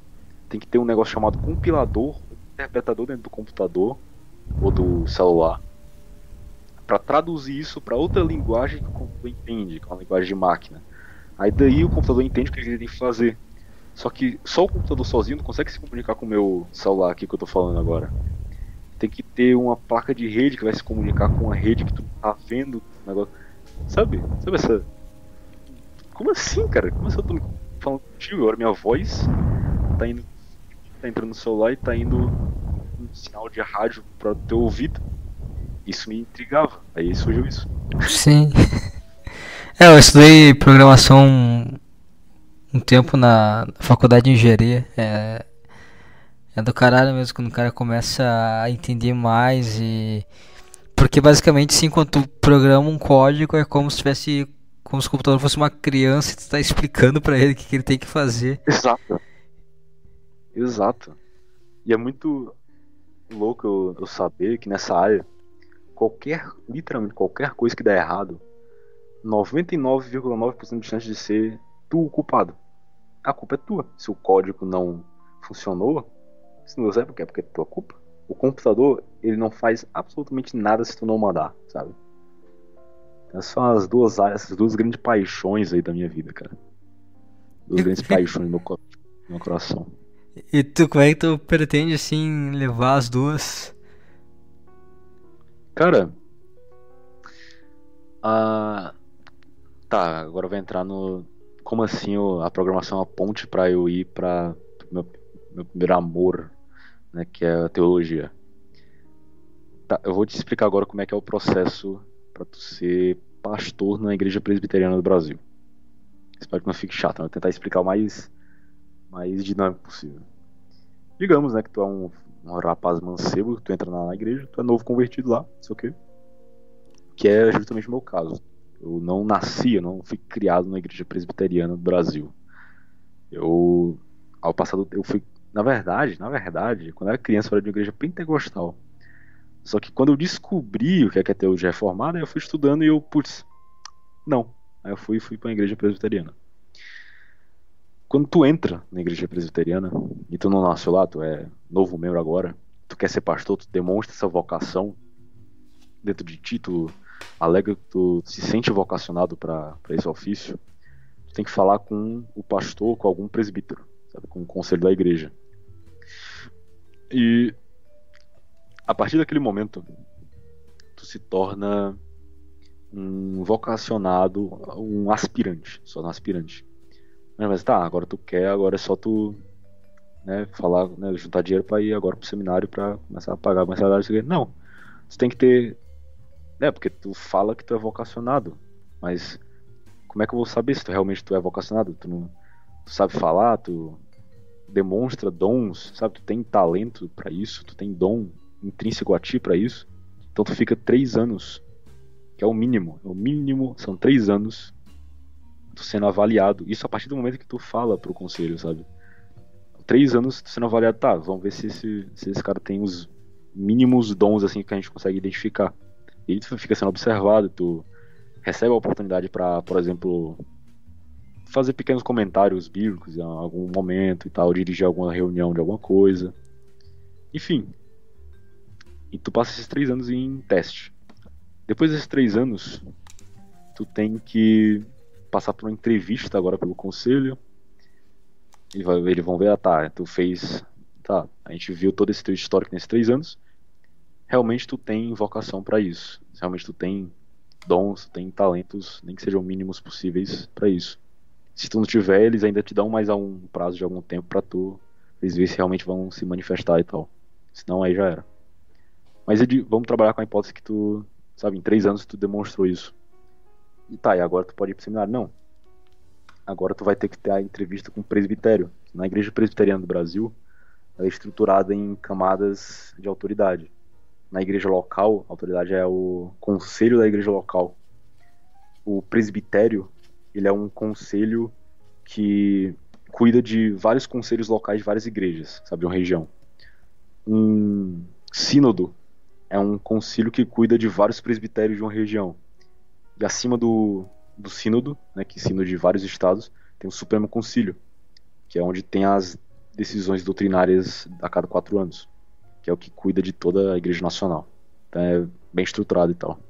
Que não vou entrar aqui porque é bem, bem chato, mas eu gosto porque eu sou autista. Então, tu tem a entrevista com o presbitério. E ali ele, eles vão te avaliar, vão pedir o um relatório pro conselho da, da igreja local, não sei o que, se tu tem realmente vocação. E quando eles decidem que tu tem vocação, tá. Realmente a gente viu que tu tem vocação. Aí tu vai, tu vai pro seminário. Mas como é que tu vai pro seminário? Tem que fazer um vestibular para tu fazer. Pra tu fazer tu vai, tem que fazer uma prova para tu ir pro seminário. E como é que é essa prova? Essa prova envolve português, eh, uma redação. Eu acho que tem inglês também e o resto são provas de dois conhecimentos, os bíblicos, sabe, coisas básicas bíblicas de que muita gente reprova, e conhecimentos dos símbolos de fé da nossa igreja. A gente tem três documentos que expõem as principais doutrinas bem explicadas, porque a Confissão de Fé de Westminster, o Catecismo Maior de Westminster e o Breve Catecismo de Westminster. Esses três documentos maravilhosos, são belíssimos. Caso tu queira entender dar uma olhada depois, só pesquisar e ter uma prova sobre isso. Tem que ter conhecimento que aquilo ali é o, o básico, é a base. Se tu passar, aí tu, tu vai pro seminário. Aí passa uns 4 anos. Isso já passou uns 8 anos, 7 anos. Sabe? Você contando com o seminário, que são 4 anos, 5 anos. Terminou o seminário, tu, tu vai. Né, não, agora ser pastor. Não, tu tem um ano de licenciatura. Tu tem que provar os teus conhecimentos do seminário né, dentro de uma igreja que tu vai, né, digamos, estagiar, licenciar, sabe? Depois, quando aí tu vai ter várias provas, vários, cara, uma funilação do caramba. Tu é muito funilado, tu é muito peneirado.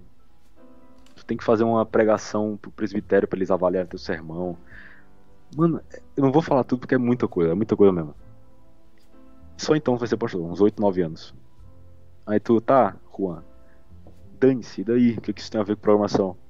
Tudo isso envolve dinheiro, cara. Eu tenho que me sustentar ao longo, sabe, dessa, dessa trajetória. Eu não posso, sabe, digamos, ir pros. Quer dizer, eu posso, poder eu posso, né? Claro, vai depender do quanto Deus pode me sustentar, digamos assim, sabe? Mas eu quero ter uma segurança de, putz, eu vou trabalhar um pouco aqui, eu vou juntar um dinheirinho para quando tiver, sabe, pronto, ter um dinheiro guardado ter trabalhado com programação e tal. Aí eu vou pro seminário, sabe? Caralho. Quantos anos tu tem agora? Cara, agora tem 18. Pô, tem 18 anos. 18 anos, cara. Tô novaço. 18 anos. Tem, tem muita, pois é. Tem muita coisa pode se decepcionar na vida e desistir. Sim, pra até, até agora já foi bastante, bastante. Tu começou a gravar quando? Putz, foi. Tenho quase certeza que foi em abril. Abril desse ano. Desse ano? Abril mais. Sim, sim. Você tinha mais tempo. Não, tá, eu tô no episódio 14 agora. Agora que eu gravei o episódio 14. Caralho, tá pouco toda tempo. Semana, então, por isso que tem. É. Caralho. Mas foi isso, cara. Acabou o relacionamento, foi uma Marilyn. Aí eu, putz, cara, preciso gravar, senão eu vou. Eu, na verdade, não é que eu, putz, preciso gravar, senão eu vou me matar. Eu sabia que eu não tinha coragem de me matar. Eu só, putz, eu tenho essa agonia aqui, eu não vou ter coragem de me matar. Eu vou ter que externalizar isso aqui de alguma forma. Foi criar um podcast. Entendeu? Sim. E o podcast veio. Por quê? Tipo assim, tá, eu entendi que tem. Mas da onde que. Que surgiu assim o, o interesse? Não foi só. Te, teve esse, esse caso aí de tu querer expor, mas da onde que veio a ideia podcast? Tu poderia escrever, tu poderia fazer um milhão de coisas, mas por que o podcast? Quero porque eu consumo podcast. Não todo, não vários podcasts, mas o podcast do Petri há bastante tempo. E eu sempre gostei pra caraca do, da forma como ele. Ah, dele e do Thiago, sabe? O Cagando e Andando. A forma como eles conseguiam me manter preso, sabe, durante muito tempo. Sabe, mais de uma hora, quase duas, duas horas ou até mais. E eu considerava eles uma companhia, eu me sentia bem escutando eles mesmo, eles nunca me conhecendo. E essa habilidade da fala, sabe, que eu tenho que ter, né, pra, pela minha vocação, ju, né, juntando com o sentimento de querer ter uma companhia para passar pelo sofrimento, juntando com o fato de eu querer, querer exteriorizar isso, juntando com o fato que eu gosto de falar, tipo, eu gosto de me expressar da melhor forma possível. Eu, eu eu tenho uma certa paranoia com dicção, cara. É, cara, é por isso que eu, eu aposto que tu nunca vai acertar de onde é que é meu sotaque, de onde é que eu moro, só pela minha fala, porque eu deixo. Eu tirei tudo, eu tirei tudo, entendeu? Porque eu tenho uma paranoia com dicção. E eu odeio quando isso falta, sabe? Quando eu falo e a dicção sai uma merda. Aí eu pensei, putz, eu preciso melhorar isso aqui também. Tenho todos esses, essas, esses fatores. Vou fazer um podcast. Aí fui criei. Da onde que tu é, cara? Tu, tu, não cara... é do, tu é do. Tu não é do Nordeste. Como é? Tu não é do Nordeste. Eu não sou do Nordeste. Não é do Nordeste. Da onde que tu é, cara? Eu, te... eu, sou do Ceará, Nordeste, de Fortaleza. É, tu, tem, tu tem uma coisinha por trás, cara. Tu tem uma uma voz que foi a seca a partir da falta de água. Tu tem uma. Eu vejo esse sotaquezinho. seca, sabe? Eu sabia que tinha. sabia que tinha, mas, mas tu não. Tu, é, tu, consigo. Eu consigo identificar que tu é de alguma parte do Nordeste, mas não é um. Eu consigo. É, é, é coisa no final da tua fala, tem um, um toque, mas não é aquela coisa irritante de nordestino. É aquela vontade de cara tem. É Puta, cala a boca, meu. Para de falar igual doente. Não, não, tu, tu não tem isso aí não. É, é porque meio que Fortaleza, como é a, a, principal capital do Nordeste inteiro. Agora tá falando muito igual o cearense. Ah, agora tu tá pensando muito nisso. Ah, é, agora, agora foi. agora falei. É a Fortaleza. Agora da pizza. Fortaleza. Nossa. Nossa, eu, odeio falar com sotaque para as pessoas. Eu, eu com, a, com, com, os caras aqui, é que eu falo pra caraca. Que eu, é, cara, é tão interno que eu perco muito, cara. Eu perco meus lados de tanto rir. Porque a gente tem muita expressão que tu nunca, tipo, da mesma forma que tu tem expressões que eu nunca iria entender. Mas que aqui é, é muito engraçado, cara, sabe? É, enfim, aí eu me perco falando e rio pra caraca. Mas aqui em Fortaleza, já que é uma capital grande pra caramba, estilo populoso e turismo, essas coisas, a gente meio que vai perdendo o sotaque do resto da região, sabe? A gente pega um cara do interior do Nordeste, coloca dentro do lado de um fortalezense e tu vê claramente, putz, como assim tu. Vocês são na mesma região, tá ligado? A gente meio que perdeu o sotaque aos poucos. Sim. É, não, não é, não é forte, não é uma é um, uma coisa no final da fala que que é dá é, tem uma, uma, pitada, mas não é, não é algo forte não. Não dá pra esconder. E aqui eu acho que né, a gente não tem nem muito sotaque, a gente tem pouco sotaque e muita gíria, tipo, gíria pra caramba. Pra caramba mesmo. A gente tem um dialeto próprio aqui. Sim. Que junta um pouquinho o sotaque aí dá realmente o sotaque fortalezense. É, mas eu tenho é... certas ver... vergonhas às vezes de algumas coisas, mas fazer o que, né? Faz parte, cara. Faz parte, cara. Faz parte. Eu mesclei muito com o, o, o sotaque de vocês, cara, do sul, por causa do Petri. escutava tanto, mas escuto tanto ele que eu acabo falando que nem ele às vezes. Sim, e acaba pegando, né, algumas coisas. É normal. Caramba. Do Thiago, do, do Thiago eu pego muito o. As. Como é, cara? O jeito de falar na, as palavras, sabe? O que ele usa, por exemplo. Usa muito pendenga, sabe? Como, e a expressão, tipo, nossa, velho, enfim, essas coisas aí, eu pego Sim. pra caramba dele. É que o, o Thiago ele tem um sotaque meio de Chico, Chico Bento que quer ser carioca. Aí fica uma mistura. Fica uma mistura de Sim. Chico Bento e carioca. E aí não. Sei lá, é mais difícil do cara pegar, não é? É, Quase que não tem. É, não tem. É, é meio, meio. Tem algumas coisas meio carioca. Um R, umas coisas assim.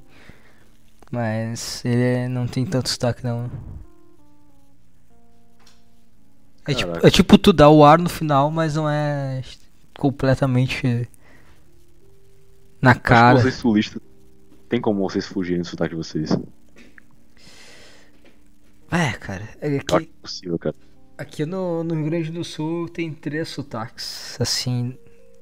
Tem o pessoal do interior. Que fala. Nossa, um... interior é muito brabo, velho. É muito. É, é muito. Quase é outra língua, cara. Quase outra língua. É. E aí tem o do Porto Alegrense, que é meio cantado, meio. sei lá. E tem o do cara que. que é mais pobrão assim. Que é diferente também. É uma coisa meio. não sei explicar, é diferente do Porto Alegrense Playboy. O Porto Alegrense Playboy e o Porto Alegrense pobres tem uma coisa diferente. Tem um sotaque diferente. É, é diferente, é. Eu, mesmo os três grupos não conseguem fugir do jeito, eu acho. Não, não, não. Pra, tipo, pra tu pegar, assim, vozes que tu pode procurar no, no YouTube. O, o, o do, do interior é o clássico, aquele que a maioria conhece. O Petri, ele é meio sim, Porto Alegrense playboy, se tu botar Nego Dito, vai ver o do Porto Alegrense pobre. É essa a diferença. Putz, eu, eu, eu vi ele no Pretinho Básico, cara.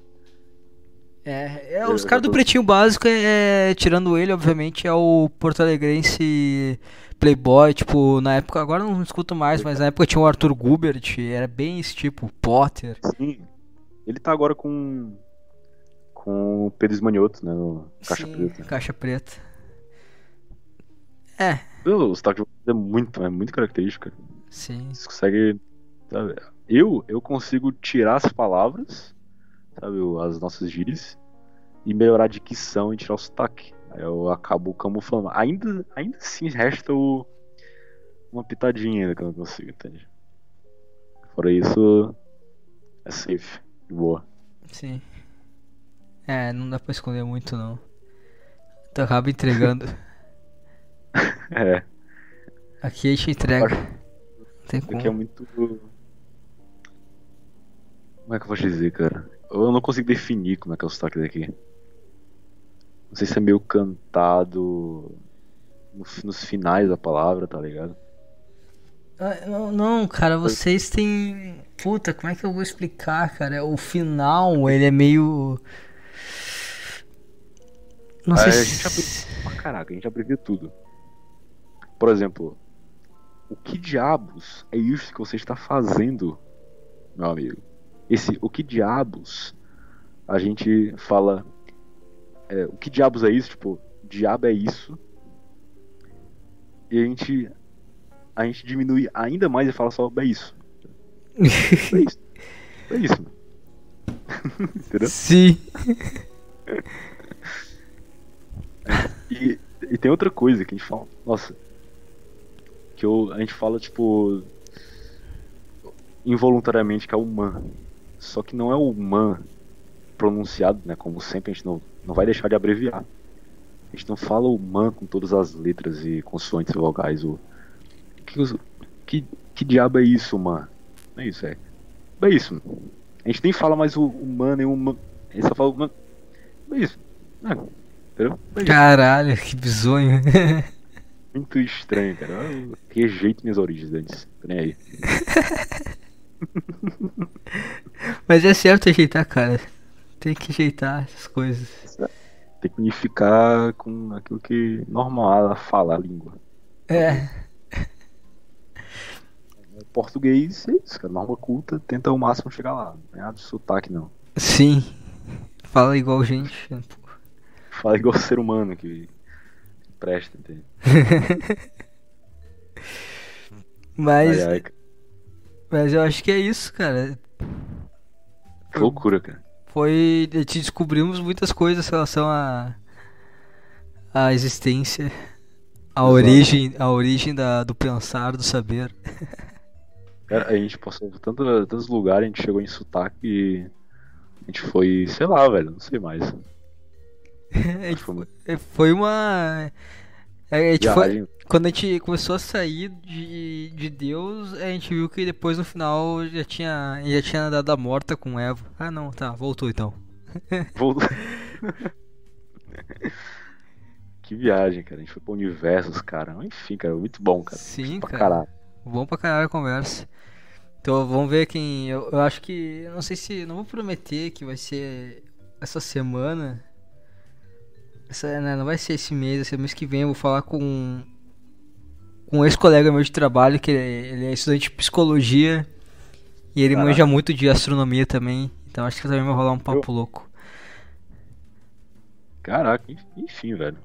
Muito bom. Boas conversas, cara. Queria te agradecer aí a, a sua presença. Eu que agradeço, cara, o convite. Não, Agradeço. v- vamos fazer de novo. Vai ter, vai ter próximas. Se eu não desistir, né? Porque tem vai ser a possibilidade de eu parar de fazer. É verdade. Sempre Não, tem. não dá certo não, Denis. Então tá, cara. Valeu mesmo. Foi, foi Valeu. um bom papo. Valeu, foi muito bom, cara. Dá um beijo agora. Os caras ficam se lambendo, meu. O cara fica- é, um beijo de língua. Valeu, cara. Valeu, falou.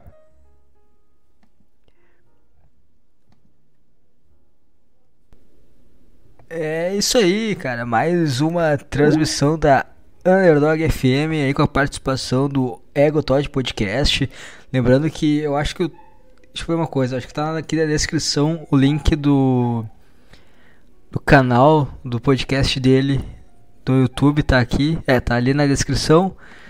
E o Ego Todd, ele é um dos podcasts que fazem parte da Underdog FM. Inclusive, se você aí que está estudando agora, por um acaso, tem algum podcast, você pode estar me enviando um e-mail a underdogpodcast.outlook.com Bota aí no texto Underdog FM, fala que tu tem um podcast, me manda um episódio e vamos conversar. Que a gente vê e-mails de tu de colocar o teu podcast na programação. Tá ocorrendo aí de terça a sexta, a partir das 7h15, começa a tocar alguns podcasts, mais ou menos é uns 5 por dia. E sempre tem vaga para mais um, cara. A, ideia é lotar o dia inteiro de podcast, então se você tiver aí o seu, venha fazer parte, que uma hora também te convido para participar dessa transmissão ao vivo aí que ocorre todos os sábados. Eu não vou mentir pra vocês, cara. Eu não vou falar que ah, às 11 horas começa. Começa a hora que, que começou, cara. não tem muito, muito horário certo essa transmissão de sábado. Mas é bom pra caralho, cara. Foi bom pra caralho. Tivemos aí a Otod, tivemos aí Limbo Podcast, Sequelado Podcast, conversamos com ouvintes aí, o Alex, o Juan. E sempre conversas que elas, elas tendem a circular por um tema semelhante, mas tem abordagens completamente diferentes e, únicas, porque são experiências de cada um, né, cara? E é sempre é sempre bom ouvir a experiência do, de outra pessoa, porque todos de alguma forma têm algo a acrescentar. E essa foi do caralho, cara. Muita coisa sobre igreja, Bíblia, que eu, que eu nem imaginava. Deu pra acrescentar muita coisa, mas eu estou indo aí, que é duas da manhã, e amanhã não esqueçam, cara, de exercer o seu direito de cidadão, de ir lá e apertar uns botão. Porque a sua, a sua opinião, você tem o direito de mudar o destino da, da sua cidade com o seu voto. Então vote com consciência, cara. Não vota, cara. Voto é branco, voto é nulo. Não vote ninguém, não participa desse circo, não seja um palhaço. Não vista o seu chapeuzinho, seu nariz de palhaço. Anule seu voto. Vote em branco, ignore isso. Não, não veja, não pegue panfletinho, não veja propaganda eleitoral, não olha, não pesquisa sobre partido candidato. Esquece aí, cara. Esquece, é um circo, não faça parte disso. E esse é o votar, votar em branco é racismo. Não. Que que, quem que é isso aqui? Vote nulo. Tá na mesma. Nulo branco dá na mesma. Tanto faz. Vote com cotovelo, igual o Petri falava em 2000 e sei lá quando. Mas isso aí, estarei aqui encerrando a transmissão. Agradecer a todos que ouviram este podcast. Fiquem aí com. Continue acompanhando a Underdog FM, a pior, pior, única rádio de podcasts da internet. Valeu a todos.